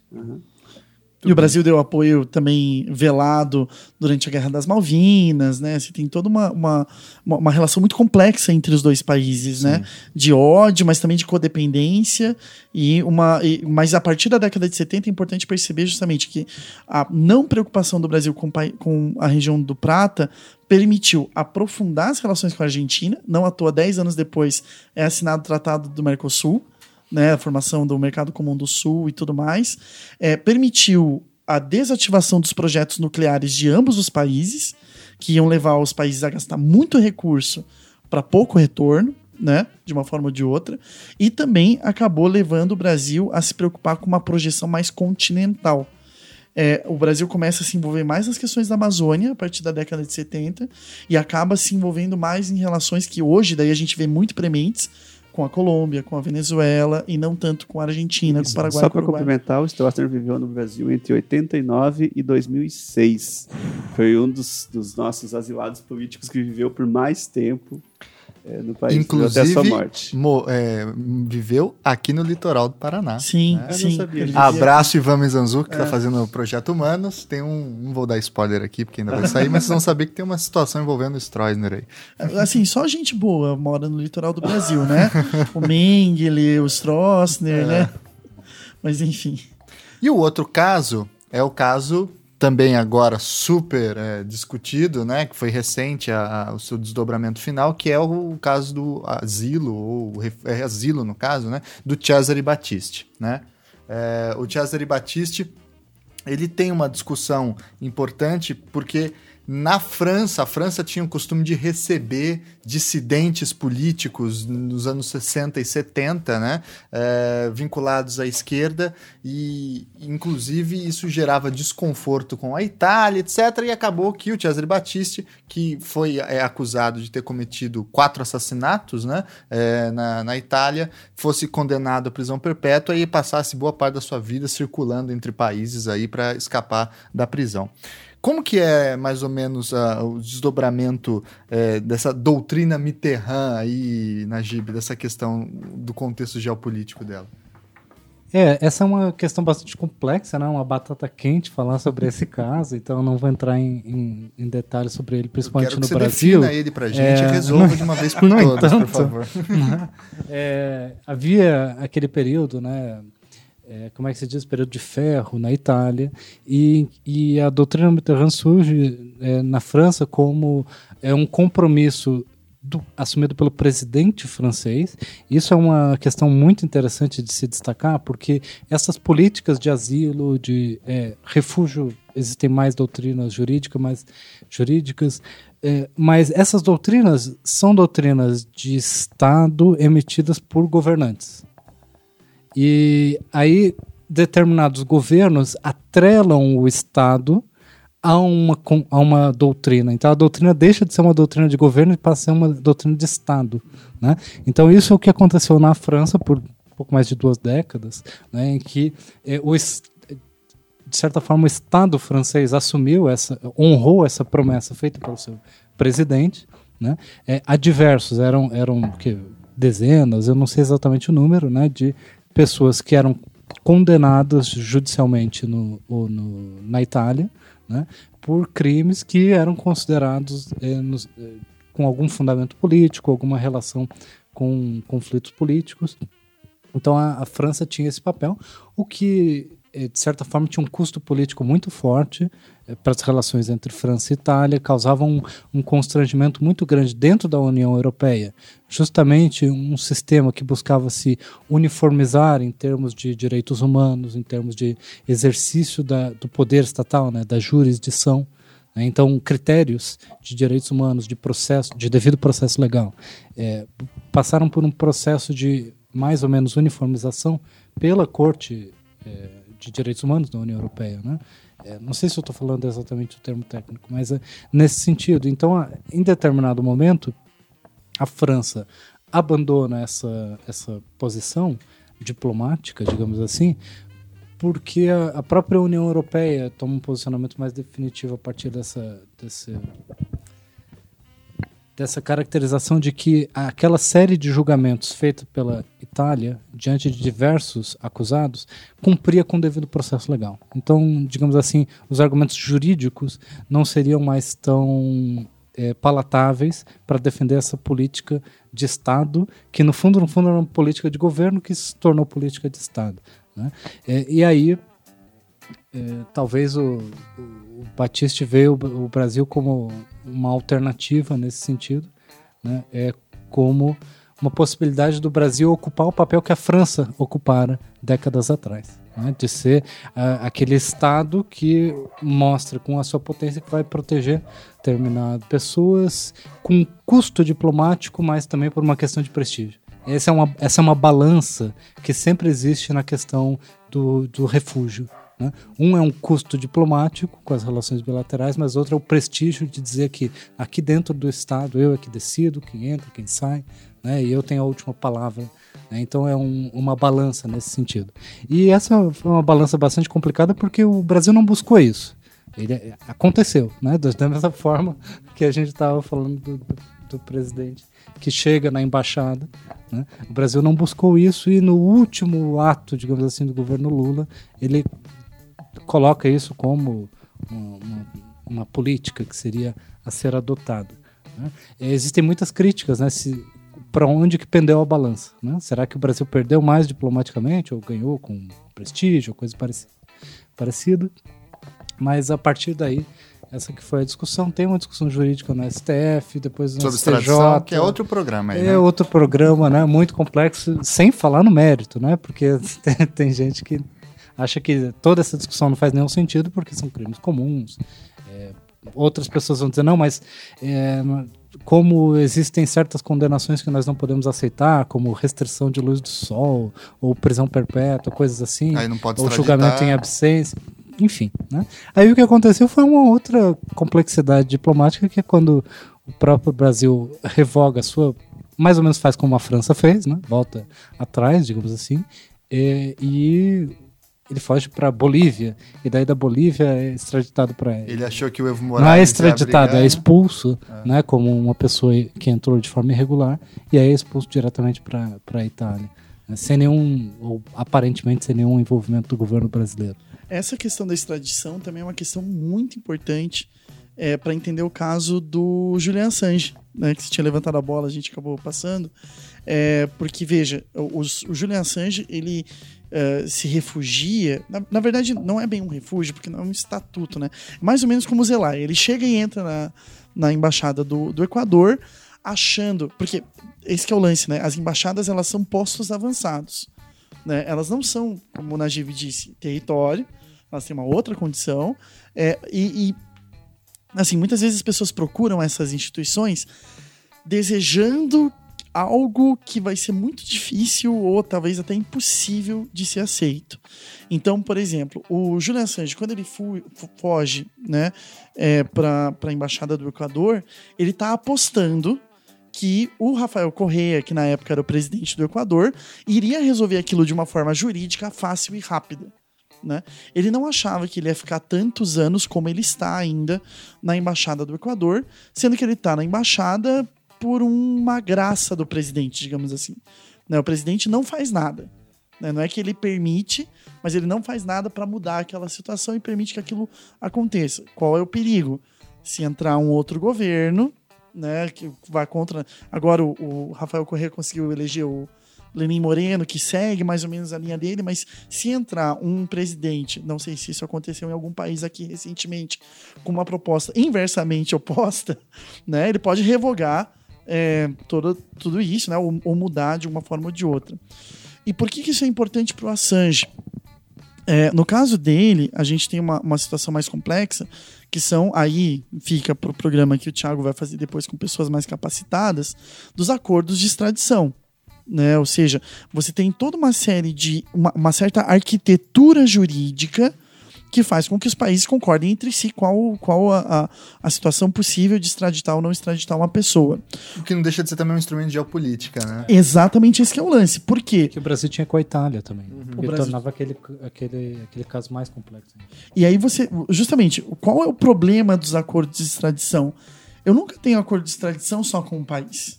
Eu tenho acordo de extradição com os países com os quais eu mantenho relações e com os quais eu percebo que isso é algo relevante, né?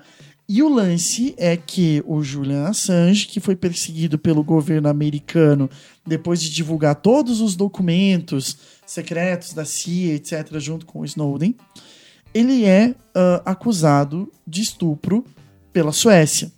Né, de sexo não consensual. Apesar de que não é mais, né? E tudo mais. Já, eu, eu, não sei qual é, é o status disso já... agora né? Mas ele era acusado pela Suécia uh, por uma acusação de estupro. E só que é, aí é quem, quem tem o highest bid, né? Quem tem aquela. O, o, no, no, caso, se a gente vivesse na Idade Média, né? Quem tem a maior legitimidade pela coroa, né? Quem tem o maior caso. O maior caso seria o caso dos Estados Unidos e a Suécia happens to have, né? Ela tem, por um acaso, um acordo de extradição com os Estados Unidos. Por um acaso. Por um acaso, entre aspas, né? A Suécia que sempre foi a base americana lá na Escandinávia, tem esse acordo com os Estados Unidos, que se tivesse uma acusação mais grave lá, ele seria extraditado. E com certeza ele teria o futuro, é, não sei se Guantánamo, mas ele seria reextraditado para os Estados Unidos. Né? E lá ele sofreria acusação de traição. E nos Estados Unidos isso permite a pena de morte. Né? Então você vai assim para outras instâncias cada vez mais mais, mais claras e que tem a ver com geopolítica, né? Ou seja, quais instrumentos jurídicos eu vou ativar aqui, já que eu não vou mandar um exército para invadir o Reino Unido para pegar o cara. É. Né? Indo para os últimos exemplos que eu pensei aqui, temos três ex-presidentes que também circularam aí em embaixadas e em países pedindo asilo, refúgio, etc., que tiveram situações curiosas envolvendo essa discussão. Que é o caso do Pinochet esse agradável ser humano, né?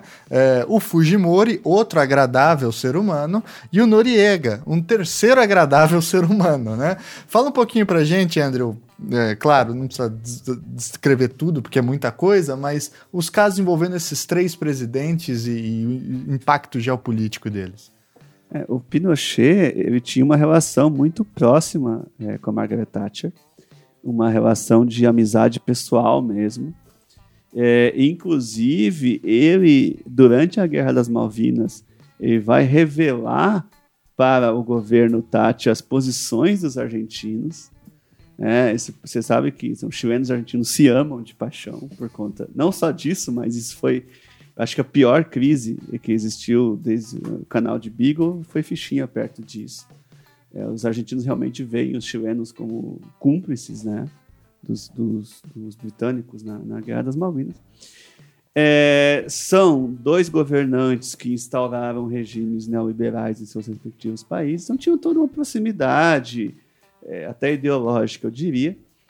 É, e o Pinochet, já após o fim do, do regime militar, né, é, mas ele tinha uma imunidade, porque ele conseguiu se eleger como senador vitalício da República, ele sai do país, onde obviamente perde sua imunidade, e ele resolve dar um pulinho na Espanha antes de ir para a Inglaterra.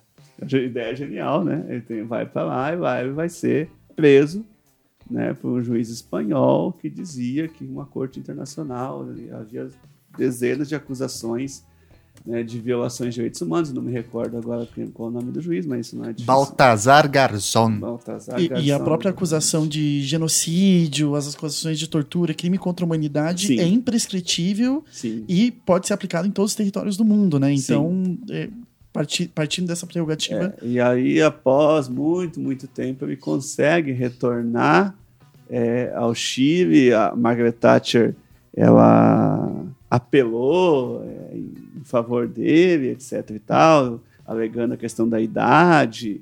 Ele tinha uma série de doenças. Inclusive falando em uh, auxílio humanitário ao exato, Pinochet. Exato, né? exato. Por causa da idade da doença, ele teria direito humanitário de permanecer no Exato. E ele acaba falecendo antes do. Ele, ele começa a ser julgado no Chile, mas ele acaba falecendo é, no, no, no, decorrer do julgamento em prisão domiciliar.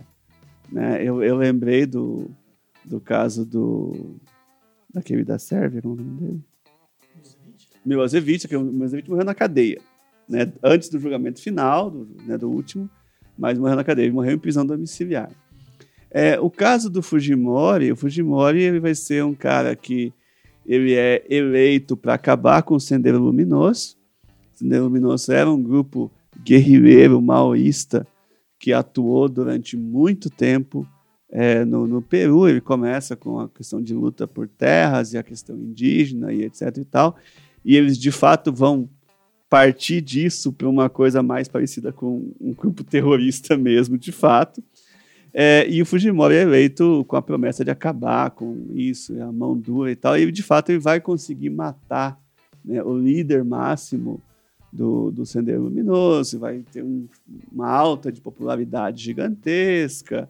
É, ele também vai conseguir melhorar um pouco a economia do Peru, etc. e tal, não sei o quê.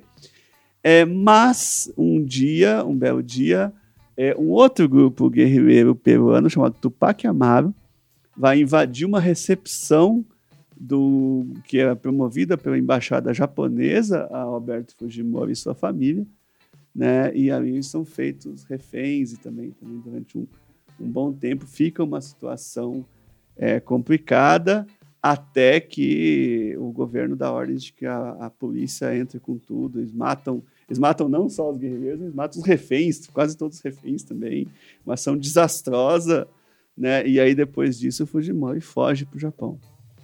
É, por fim, o Noriega vai ocorrer durante o governo George Bush I, em que o, o, Noriega ele era visto como um grande aliado dos Estados Unidos. O Panamá sempre foi visto como aliado dos Estados Unidos, a gente já falou sobre isso no programa de hoje. É, e, de repente, né, assim como aconteceu com, com Saddam Hussein, o Bush decidiu que ele era o grande vilão do narcotráfico. Que ele era, do mal. E... É, que ele era mesmo, diga-se de passagem, mas Não, até então... os não Estados Unidos- Mas a serviço da CIA. né? Exatamente, até então os Estados Unidos Mas faziam é. vista grossa pra isso. Tem aquela É. história que a CIA comprava cocaína Ah, também. né? É, é porque quando você tem uma uma necessidade de um orçamento clandestino, o tráfico de drogas é essencial enquanto atividade criminosa para atividade de inteligência. Né? Não, não, peraí, é, desculpa, eu falei errado. É, digo, é, enfim, como expansão da geopolítica, a gente tem ali os, os Estados Unidos. Acho que são duas ou quatro semanas depois da queda do Muro de Berlim. Acho que é, é- é mais ou menos nessa linha temporal eles invadem o Panamá. Né? E o presidente é, do Panamá, ele é. Ele, é, ele era, tinha sido condenado, se eu não me engano, estava sendo processado na Flórida. Eu acho que era na Flórida. É, por envolvimento com é, é, tráfico de drogas, né? Que é o elemento ali central, né? De, de, Tanto digamos assim, de de intervenção Cali poder. o cartel de Medellín passavam, É. usavam o Panamá como passagem. E é óbvio a extensão da jurisdição à lavagem de dinheiro, que é Sim, uma óbvio. expressão que envolve qualquer coisa, né? Então você pode é, pegar ali é, o presidente, né? E, e condenar por lavagem de dinheiro e aí a invasão do país é simplesmente uma execução de um mandado judicial, Uhum. né? Dos Estados de um ju- Mas é. Os oficiais de justiça dos Estados Unidos andam com metralhadoras. Exato, exa- Você, exatamente. Então no jargão da- segurança, você securitiza isso, uma questão que é uma questão criminal comum. isso, isso, Você isso. torna isso uma questão de segurança nacional. Securitiza. É, É, e, e essa antes do começo do, do programa, a gente estava conversando aqui, vou deixar o Najib falar o que, que aconteceu com o Noriega. Né? Ele foi pedir asilo aonde? É, exatamente. Então, assim, primeiro os Estados Unidos invadem maciçamente né, o, os- o Panamá, o que, claro, sem uma declaração de guerra, né, é simplesmente uma operação rotineira no Caribe. E nós temos. Nós temos. Aliás, os Estados Unidos não operações guerra desde 1942, 40, né? é isso, 40, Desde Não declaram guerra pra 41 os. Estados Unidos não não. entrou em guerra. É, É. exatamente. É, eles já Eles tinham só feito. securitiza os lugares. É, eles já tinham feito, digamos assim, um, um- um exercício militar em, em Granada. é, ali. Granada, no pouco, pouco tempo atrás, também, quando esse, esse 83, povo Reagan. malucamente elegeu um governo socialista. E aí, é, o que nós temos no, no Panamá é que, basicamente, o. Digamos assim.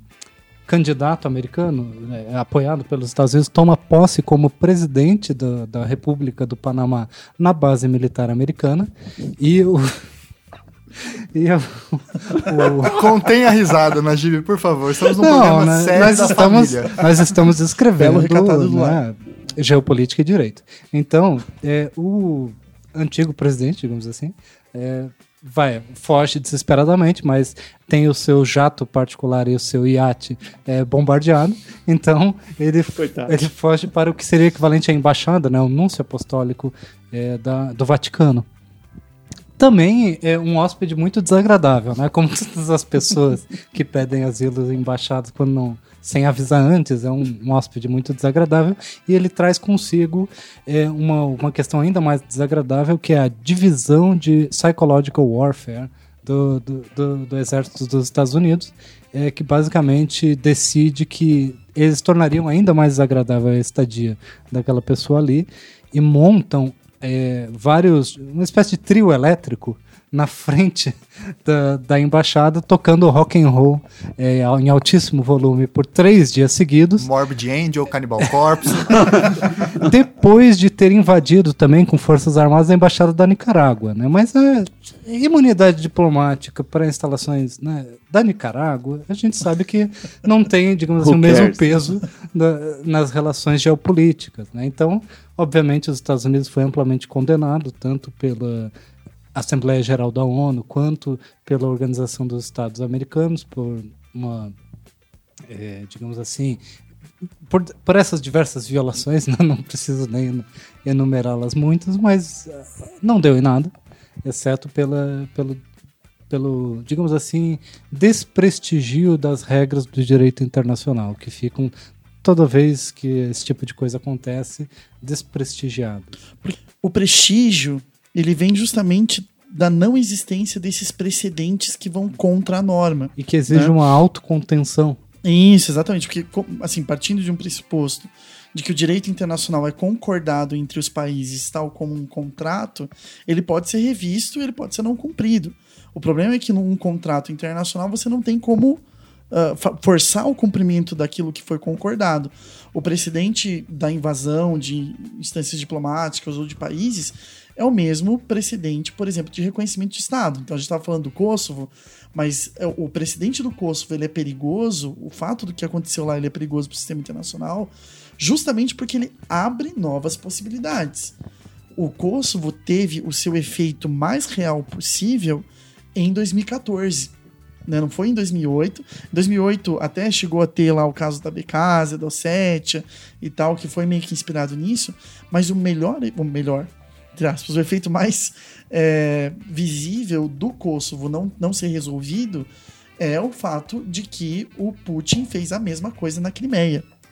Então ele vai, né, assim, uh, uh, auxilia humanitariamente a Crimeia porque os ucranianos estariam perseguindo os russos étnicos, que são uma minoria no país, e a partir dali ele faz um plebiscito. Né? Ele faz esse plebiscito que o Ocidente fala que é ilegal, imoral, tinha que passar por Kiev, etc, etc. E o Putin, que é o Putin, ele fala: vocês fizeram isso no Kosovo?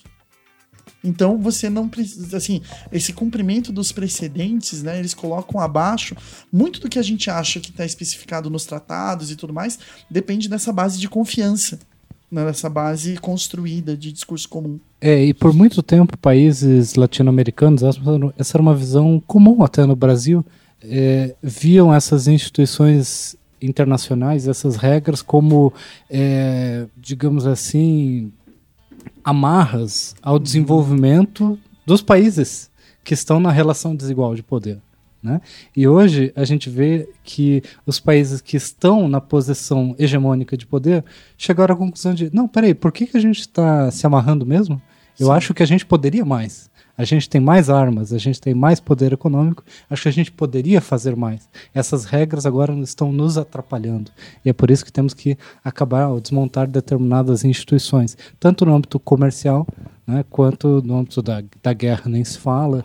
Verificação, verificação de armas é, de destruição em massa também, né, nem se fala, porque havia, tinha um brasileiro é, que presidia essa organização no, antes da guerra do Iraque, né? E, e, rapidamente foi destituído do cargo porque isso era, digamos assim, a, as regras sendo cumpridas acabam limitando o poder estatal, né?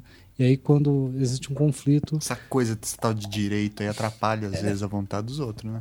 É, é porque assim, o direito, e aí voltando ao tema, voltando ao, não, mas esse é um ponto muito interessante. Voltando ao tema da geopolítica e direito, o direito é indispensável como elemento de exercício da geopolítica. Então, assim, quando você tem uma situação que o status quo te beneficia, você, converte, você converte a situação do status quo em direito.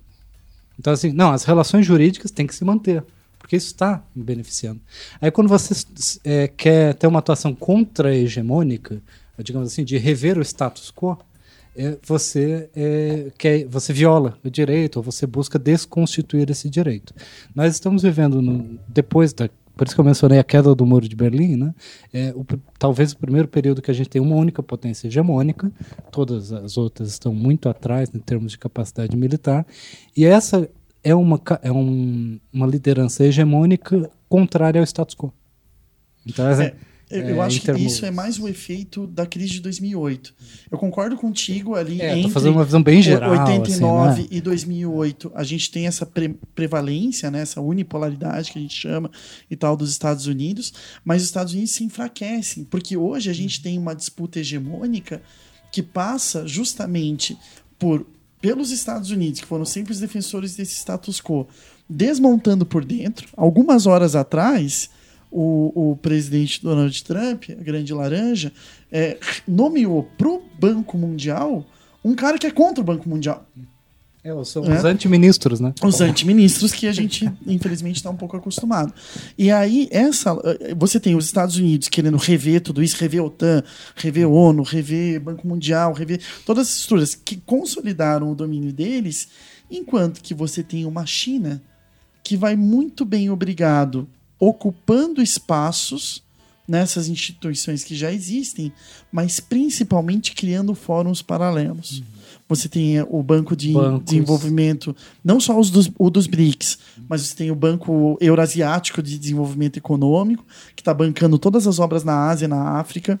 Você tem ah, a formação de novos fóruns.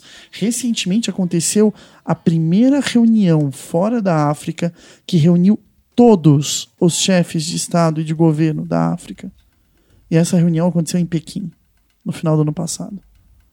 Se isso não é de forma uníssona uma demonstração de que a criação de fóruns paralelos. Agora, ontem, né? Ontem aconteceu mesmo um fórum sobre o Afeganistão na Rússia, em Moscou.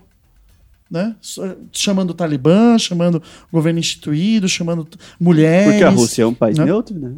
É, Exatamente. Né? Rússia não tem interesse em envolver. Não, nenhum, Não, não. imagina. Nenhum tá só histórico. cedendo- Já que é o empregador do Gustavo, né? Não pode falar isso nunca. nem, nem a Suíça tem interesse em que as instituições financeiras estejam lá. né? Exatamente. Então, é, né, assim, você É um país tem- neutro. Oh, super. Mais super. neutro que a Suíça, gente. Tão neutro Só que não de devolveu coco. muita coisa até hoje, desde a Segunda Né? Guerra Mundial, né? É, é o é que ele guarda para as pessoas. Né? É, então, assim, é, você tem essa, essa questão que é, que é justamente isso, né? A criação de novas fontes de direito e tudo mais, né? Pra, só para meio que até ahn, falar do- da- de um pouco do que eu estou pesquisando agora, é, eu só queria falar, pegar o exemplo do Noriega para falar dessas jurisdições que acabam se tornando transnacionais, né? Eu acho que é um bom tipo exemplo. a Lava Jato. Exato. É um novo Né? regime de, governamento, de Que é- que é- governabilidade é- global. Exato, exatamente, que é um- uma outra forma, né? E é uma forma muito jurídica, isso que é o interessante, né? Você está incluindo, a partir daí, tipo, se a gente tem classicamente o dispositivo di- diplomático militar, talvez hoje, e é aí que está meu, meu interesse de pesquisa, que eu estou começando agora, é, talvez a gente tenha que incluir aí também judiciário e polícia. Né? Não só a diplomacia e a área militar, mas também o judiciário e a polícia. Você tem a inserção cada vez maior disso. O Noriega estava sendo julgado na justiça comum da Flórida, né? E claro, mandaram o exército porque a polícia americana não consegue chegar lá. Mas você tem um princípio de segurança pública na guerra às drogas, depois no terrorismo e hoje em dia na corrupção. Né? E essa forma de securitizar a justiça, securitizar o direito, fazer pacotes anticorrupção, fazer a gente teve, pelas minhas contas de quitanda aqui por cima, tivemos nos últimos dois anos sete presidentes que caíram por questões de corrupção no mundo. Isso é um movimento muito grande se a gente for parar para pensar. Né? A mesma ligação, os mesmos casos, empresas de ramos parecidos Ou a ah, mesma empresa. caindo, Ou ou, de repente a mesma empresa. Então você tem aí uma situação em que, opa, tem uma norma se constituindo, né? Por pessoas formadas ou, ou com cursos de atualização Jurídica. jurídica nos mesmos lugares, Exatamente. né, É que falam em eventos patrocinados pelo Departamento de Estado. Ou pelas mesmas instituições. Nos Estados Unidos tem muitas essas associações, né? Abraço pro meu amigo Felipe Figueiredo, que cunhou o termo Odebrecht questão. Exatamente. e aí você tem um, e assim, mudanças que vão ter efeitos agora que a gente está encaminhando para 10, 15 anos dessa realidade já, é, a gente tem várias coisas do Estado sendo questionadas. Né? Por exemplo, o exército sendo usado em operações de segurança internas ao território. Né? Isso não é só uma realidade do Brasil, isso está acontecendo em vários países do mundo. A polícia sendo usada para questões transnacionais. Então você tem uma policialização do exército, uma militarização da polícia, que vai se tornando cada vez mais o extermínio do inimigo interno, que coisa que a polícia teoricamente não poderia fazer. Isso, se a gente está acostumado aqui no Brasil por causa da PM, no mundo isso é um movimento que está acontecendo e está mudando muita coisa. né? E, tem você um tem terceiro elemento de complexidade que são as instituições privadas paramilitares atuando em Isso. coordenação com o Estado. Que Exato. no Brasil a gente chama de milícia, né? Em alguns aspectos, mas e outros no- chama Blackwater. em outros lugares chama Exato. Blackwater. Questão juridicamente É, constituída. a gente falou da, da, da questão de é, quando os Estados Unidos mandou o exército, digamos assim, para cumprir a decisão judicial na Flórida, lá no Panamá, é, também é, a jurisdição americana aceita o sequestro de pessoas por entes privados, é, como forma de levar a pessoa à jurisdição do Estado. É tipo aqueles panfletos ou aqueles cartazes do Velho Oeste, Isso, exatamente. Reward Tanto que nos Estados. Unidos é uma profissão privada. né? Bounty Hunter. Bounty Hunter. Exatamente, que é basicamente o sequestro das pessoas legalizado, né? É, Uhum. Mas isso é utilizado em países estrangeiros também. Então tem americanos privados que né, vão armados ou fazem diversas conexões totalmente bacanas, né? É, e vão, por exemplo, na, na, na Colômbia, aconteceu de, mais de um caso, é, em que as pessoas sequestram os, os procurados colombianos, por exemplo, levam aos Estados Unidos. né? São vários precedentes. Era o que- caso do DEA lá, né? Isso, exatamente. Eu ia falar isso, o DA é um estado dentro do estado. É, então, é, você pode falar mais sobre isso? né? Aham. É, eu- eu- eu- fala sobre a Colômbia pra gente e o DEA aí, Andrew. Não, é, a DEA, ou como eles falam, a, a DEA, né? é, era realmente um estado dentro do estado. Você tinha ali, eram especialmente... Pra especial- quem não sabe, DEA é Drug Enforcement Agency, né? Então é a agência de combate às drogas. que, a- que agia é, com a anuência do Estado colombiano, mediante um grande investimento do Estado norte-americano nas Forças Armadas colombianas, que são uma das Forças Armadas mais bem equipadas da, da América Latina. Ela tem o orçamento maior do que o do Exército Brasileiro. Do Exatamente. Exército não, das Forças Armadas Brasileiras. Então você tem, teve o chamado Plano Colômbia, que era um plano que ele, ele visava é, é, combater o narcotráfico por meio da fumegação das plantações de coca, né?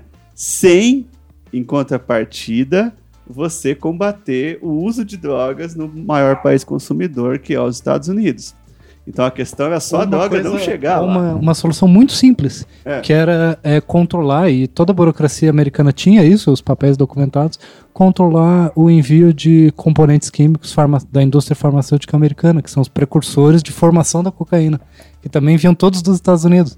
E muito por, por medidas administrativas, você consegue simples, é, facilmente bloquear isso. Né? E os Estados Unidos decidiu não fazê-lo, né? por, por algum motivo que sugere que o tráfico de drogas eh, possuía um elemento Lucrativo. es- es- não, não é nem isso.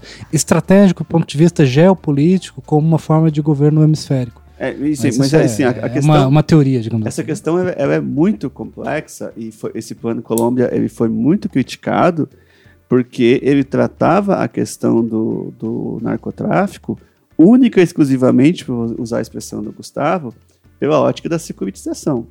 É um caso de polícia, né? Então, assim, a droga não pode chegar nos Estados Unidos. Ponto.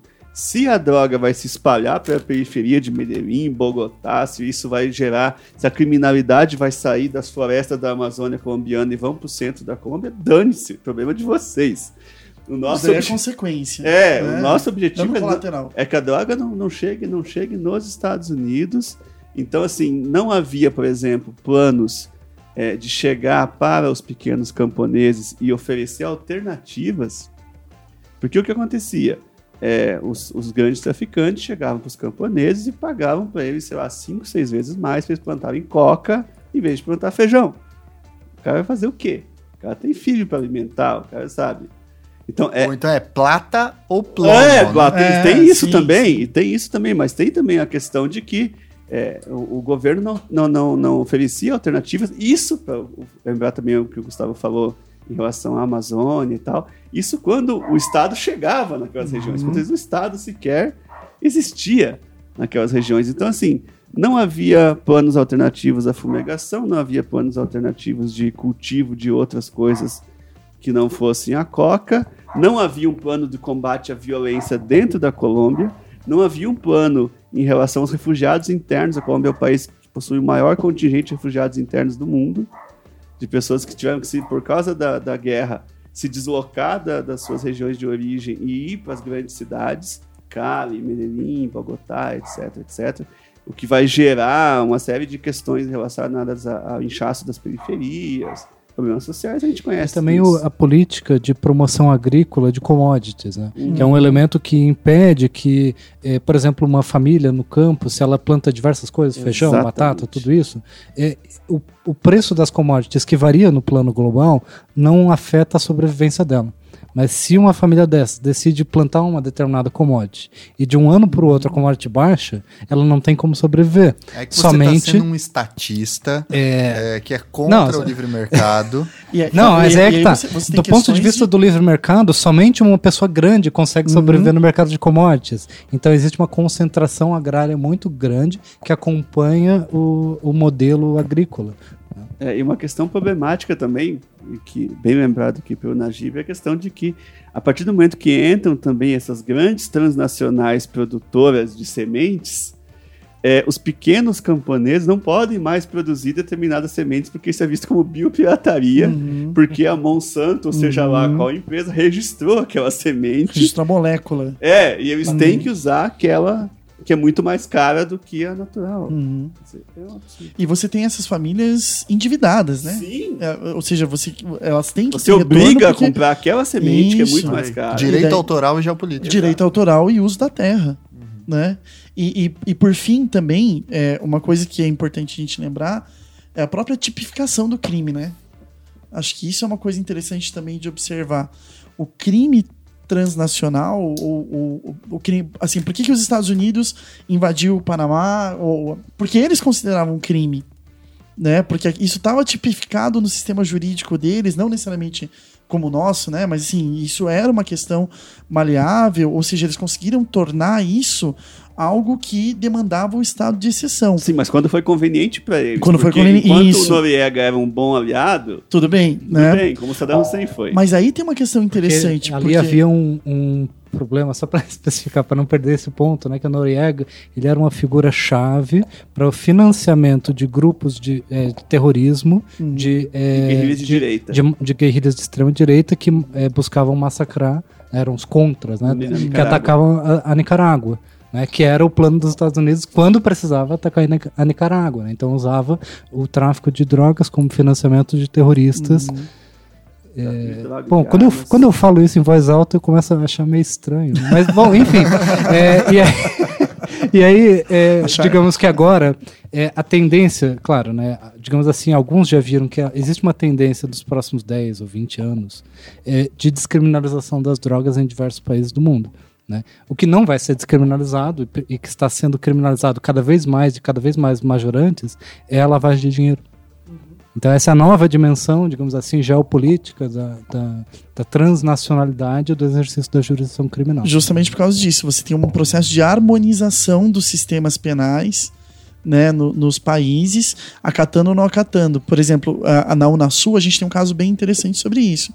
Ah, a gente tinha lá na fundação da Unasul um conselho de defesa. O que, que acabou acontecendo nesse conselho de defesa? E aqui eu tenho que botar a nota de rodapé que quem falou isso, da experiência dele, é o professor Hector Sampierre, lá da Unesp. Ah, ele falou: eu acompanhei as, as comissões, etc. Só que no Conselho de Defesa, como a gente está falando de América do Sul, o que, que começou a surgir? Tráfico de drogas, lavagem de dinheiro, corrupção, ação de milícias, ah, tráfico de pessoas, tráfico de bens, tráfico de animais, etc, etc. E os militares começaram a ficar cada vez mais incomodados porque isso não é uma questão de defesa. Isso é uma questão de segurança pública. E aí, em 2008, é fundado o Conselho de Defesa. Em 2012, cria-se um outro conselho, que é o Conselho de Justiça Cidadã, Segurança e Combate ao Crime Organizado Transnacional. Ou seja, bem específico, um conselho que teve uma reunião até hoje, não foi institucionalizado, mas que representa uma preocupação dos países da região com observar, através da, da lógica da policialização, como você disse, né? Lavagem de dinheiro, crime comum, justiça comum penal, etc. Esses processos de circulação transnacional de pessoas, bens e capital. Muito bem. Eu acho que depois de duas horas e 15 minutos, né, basicamente, deu Boa sorte aos ouvintes. fazer um belo aspecto geral aí das relações de geopolítica e direito. Lembrando que aqui, antes da gente dar o, o play, o, o rec, a gente estava em dúvida se ia ter assunto para falar, né? Então eu acho que a gente acabou de demonstrar a particularidade desse tema. E aí a gente vai para nossa parte final, que de sugestões de textos, documentários, filmes, enfim, o que vocês acharem interessante para quem queira discutir um pouquinho mais as relações entre direito e geopolítica. Andrew, você que é o nosso novato, o que, que você indica aí para os nossos ouvintes? É sobre o caso do, do- do- da invasão à embaixada do Japão, né? um documentário Netflix chamado é, Reféns. Eu acho que está escrito, acho que está em espanhol Renes, se não me engano, na, na Netflix. Um, também sobre esse mesmo tema, né, um filme Argo, no caso da embaixada do Irã. Uhum. Eu tenho sérias reservas em relação a esse filme, eu quero dizer, não é um filme que eu super recomendo. Enquanto historiador? Enquanto historiador, de forma alguma.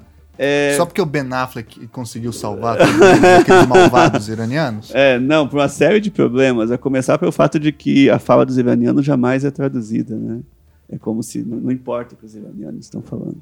Mas vai fazer uma série de análises de não discurso nesse caso.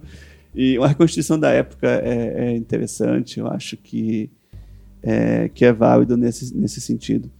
Uh, um documentário, aí eu acho que, se não me engano, é, é encontrável no YouTube, chamado Condor, que é sobre a Operação Condor, né, que vai ser aquela concatenação entre os, os serviços é, boliviano, brasileiro, argentino, peruano, enfim, todos os regimes militares, essa comunicação para perseguição dos subversivos e comunistas e etc e tal. É, e, para finalizar, sobre Israel, né, um documentário da, da BBC é, chamado O Nascimento de Israel, que é bem, bem interessante nesse sentido. Ótimo. Najib, o que, que você diz para nós aí? Eu, como eu sou um determinista, eu vou sugerir um livro que eu já vi que você tem também, que é o Tim Marshall, Prisioneiros da Geografia. É um Maldoso, livro... eu ia fazer essa indicação também. que é um livro muito legal. É, eu, eu, li, foi o último livro que eu li e é. gostei bastante. Eu que não entendo muita coisa de geopolítica, acabei aprendendo um bocado é, sobre. É. E como, como dica cultural, que não tem tanto a ver com, com geopolítica, é, mas tem a ver com direito, é, assista um episódio Gangorras da Revolução, do desenho animado Irmão do Jorel. Ah, genial. então, fica essa dica, também tá no, no Netflix. E um abraço. Ótimo. Bom, depois de Irmão do Jorel, eu não sei o que falar. É. Manda aí. É, não, eu acho que, assim, bom, recai sobre mim a responsa de ser professor de Alpó, né? E, enfim, é, eu acho que é, tem muita coisa, assim. É, é, embora eu, eu ache, e é isso que eu estou apostando na minha pesquisa agora, que eu vou começar esse ano, que essa é uma área intersticial de muito interesse e que deve ser trabalhada. Então tem pouca coisa escrita sobre geopolítica e direito, embora tudo fale sempre disso ao mesmo tempo. Então, o que a gente, o que eu estou tentando fazer é justamente reunir essas duas coisas, né? Eu estou numa área intersticial que é a área da geografia das RIs, que acaba justamente pegando, tentando juntar uh, essas, essas coisas. Tem um texto do, tem um livro que foi a tese de dissertação do, da a tese de doutorado, desculpa, do professor Vanderlei Messias da Costa. É um livro chamado Geopolítica e Geografia Política. É, pros... Também é indicado. Vocês estão foda hoje, hein? Para os leitores em português, é uma das melhores coletâneas, digamos assim, manualzinhos de, de é, pensamento geopolítico em português, né? Acho que é uma boa fonte de início para entender o que, que, é e tal, como que está construído, quais as, por, por, que que surgiram, né? É, então você tem esse, esse livro do, do professor Vanderlei. A professora Berta Becker, né, que infelizmente faleceu recentemente também, produziu muito, focando mais na Amazônia, uhum. claro, mas pensando a geopolítica, pensando a construção. E ela é um caso interessante porque ela é uma mulher pensando a geopolítica. Né? Então há que se também colocar essa questão. Ela, um dos últimos textos dela antes de falecer era um texto sobre a geopolítica no século XXI, 30 anos depois dela começar a estudar a Amazônia e o Brasil recuperando essa geopolítica e tudo mais. Né? É, e por fim, acho que, enfim, um, um, um, tem vários textos, assim, vários livros que acabam pegando isso. O Teoria do Drone, do grego Achamayu, e o Guerras Sujas, do Jeremy Scarr, eu acho que são dois também que pegam muito essa questão de mudanças na forma de agir geopoliticamente hoje, de soberania, de território e tudo mais. São dois bom, boas referências. E quadros de guerra da Judith Butler. Puta, você tá... Desculpa. O cara tá é, fértil. É, é, a minha bibliografia né? das minhas disciplinas. Tá aqui né? a disciplina inteira mas, pra você. é. mas esse da Judith Butler é muito bom para pensar os enquadramentos jurídicos e tudo mais, também quadros de guerra. É, como o, o Gustavo deu uma dica que eu ia dar, e o Najib deu outra dica que eu ia dar, eu basicamente fiquei sem dicas, então acabou de me vir uma na cabeça aqui agora, é, que vai ser um pouco mais de difícil acesso, mas é um livro que fala sobre direito e geopolítica. Você que estava perguntando tem pouca coisa, que é o livro do Mário Lozano, que já participou Ah, do Salve Melhor sim. Juízo, né? É lá o programa 51, se não estou enganado, que chama. Esse é o problema, ele está em italiano o livro, chama lá Geopolítica del Novecento, que é bem interessante. Ele fala muito também sobre a formação do geodireito na Alemanha. Ele fala do Haushofer, do Hatzel, do Kellen, todo aquele pessoal e a sua relação com o pensamento jurídico da época. E por fim, uma outra sugestão, aí essa tem em português, que talvez seja um dos grandes clássicos da relação entre geopolítica e direito e que a gente não falou o programa inteiro.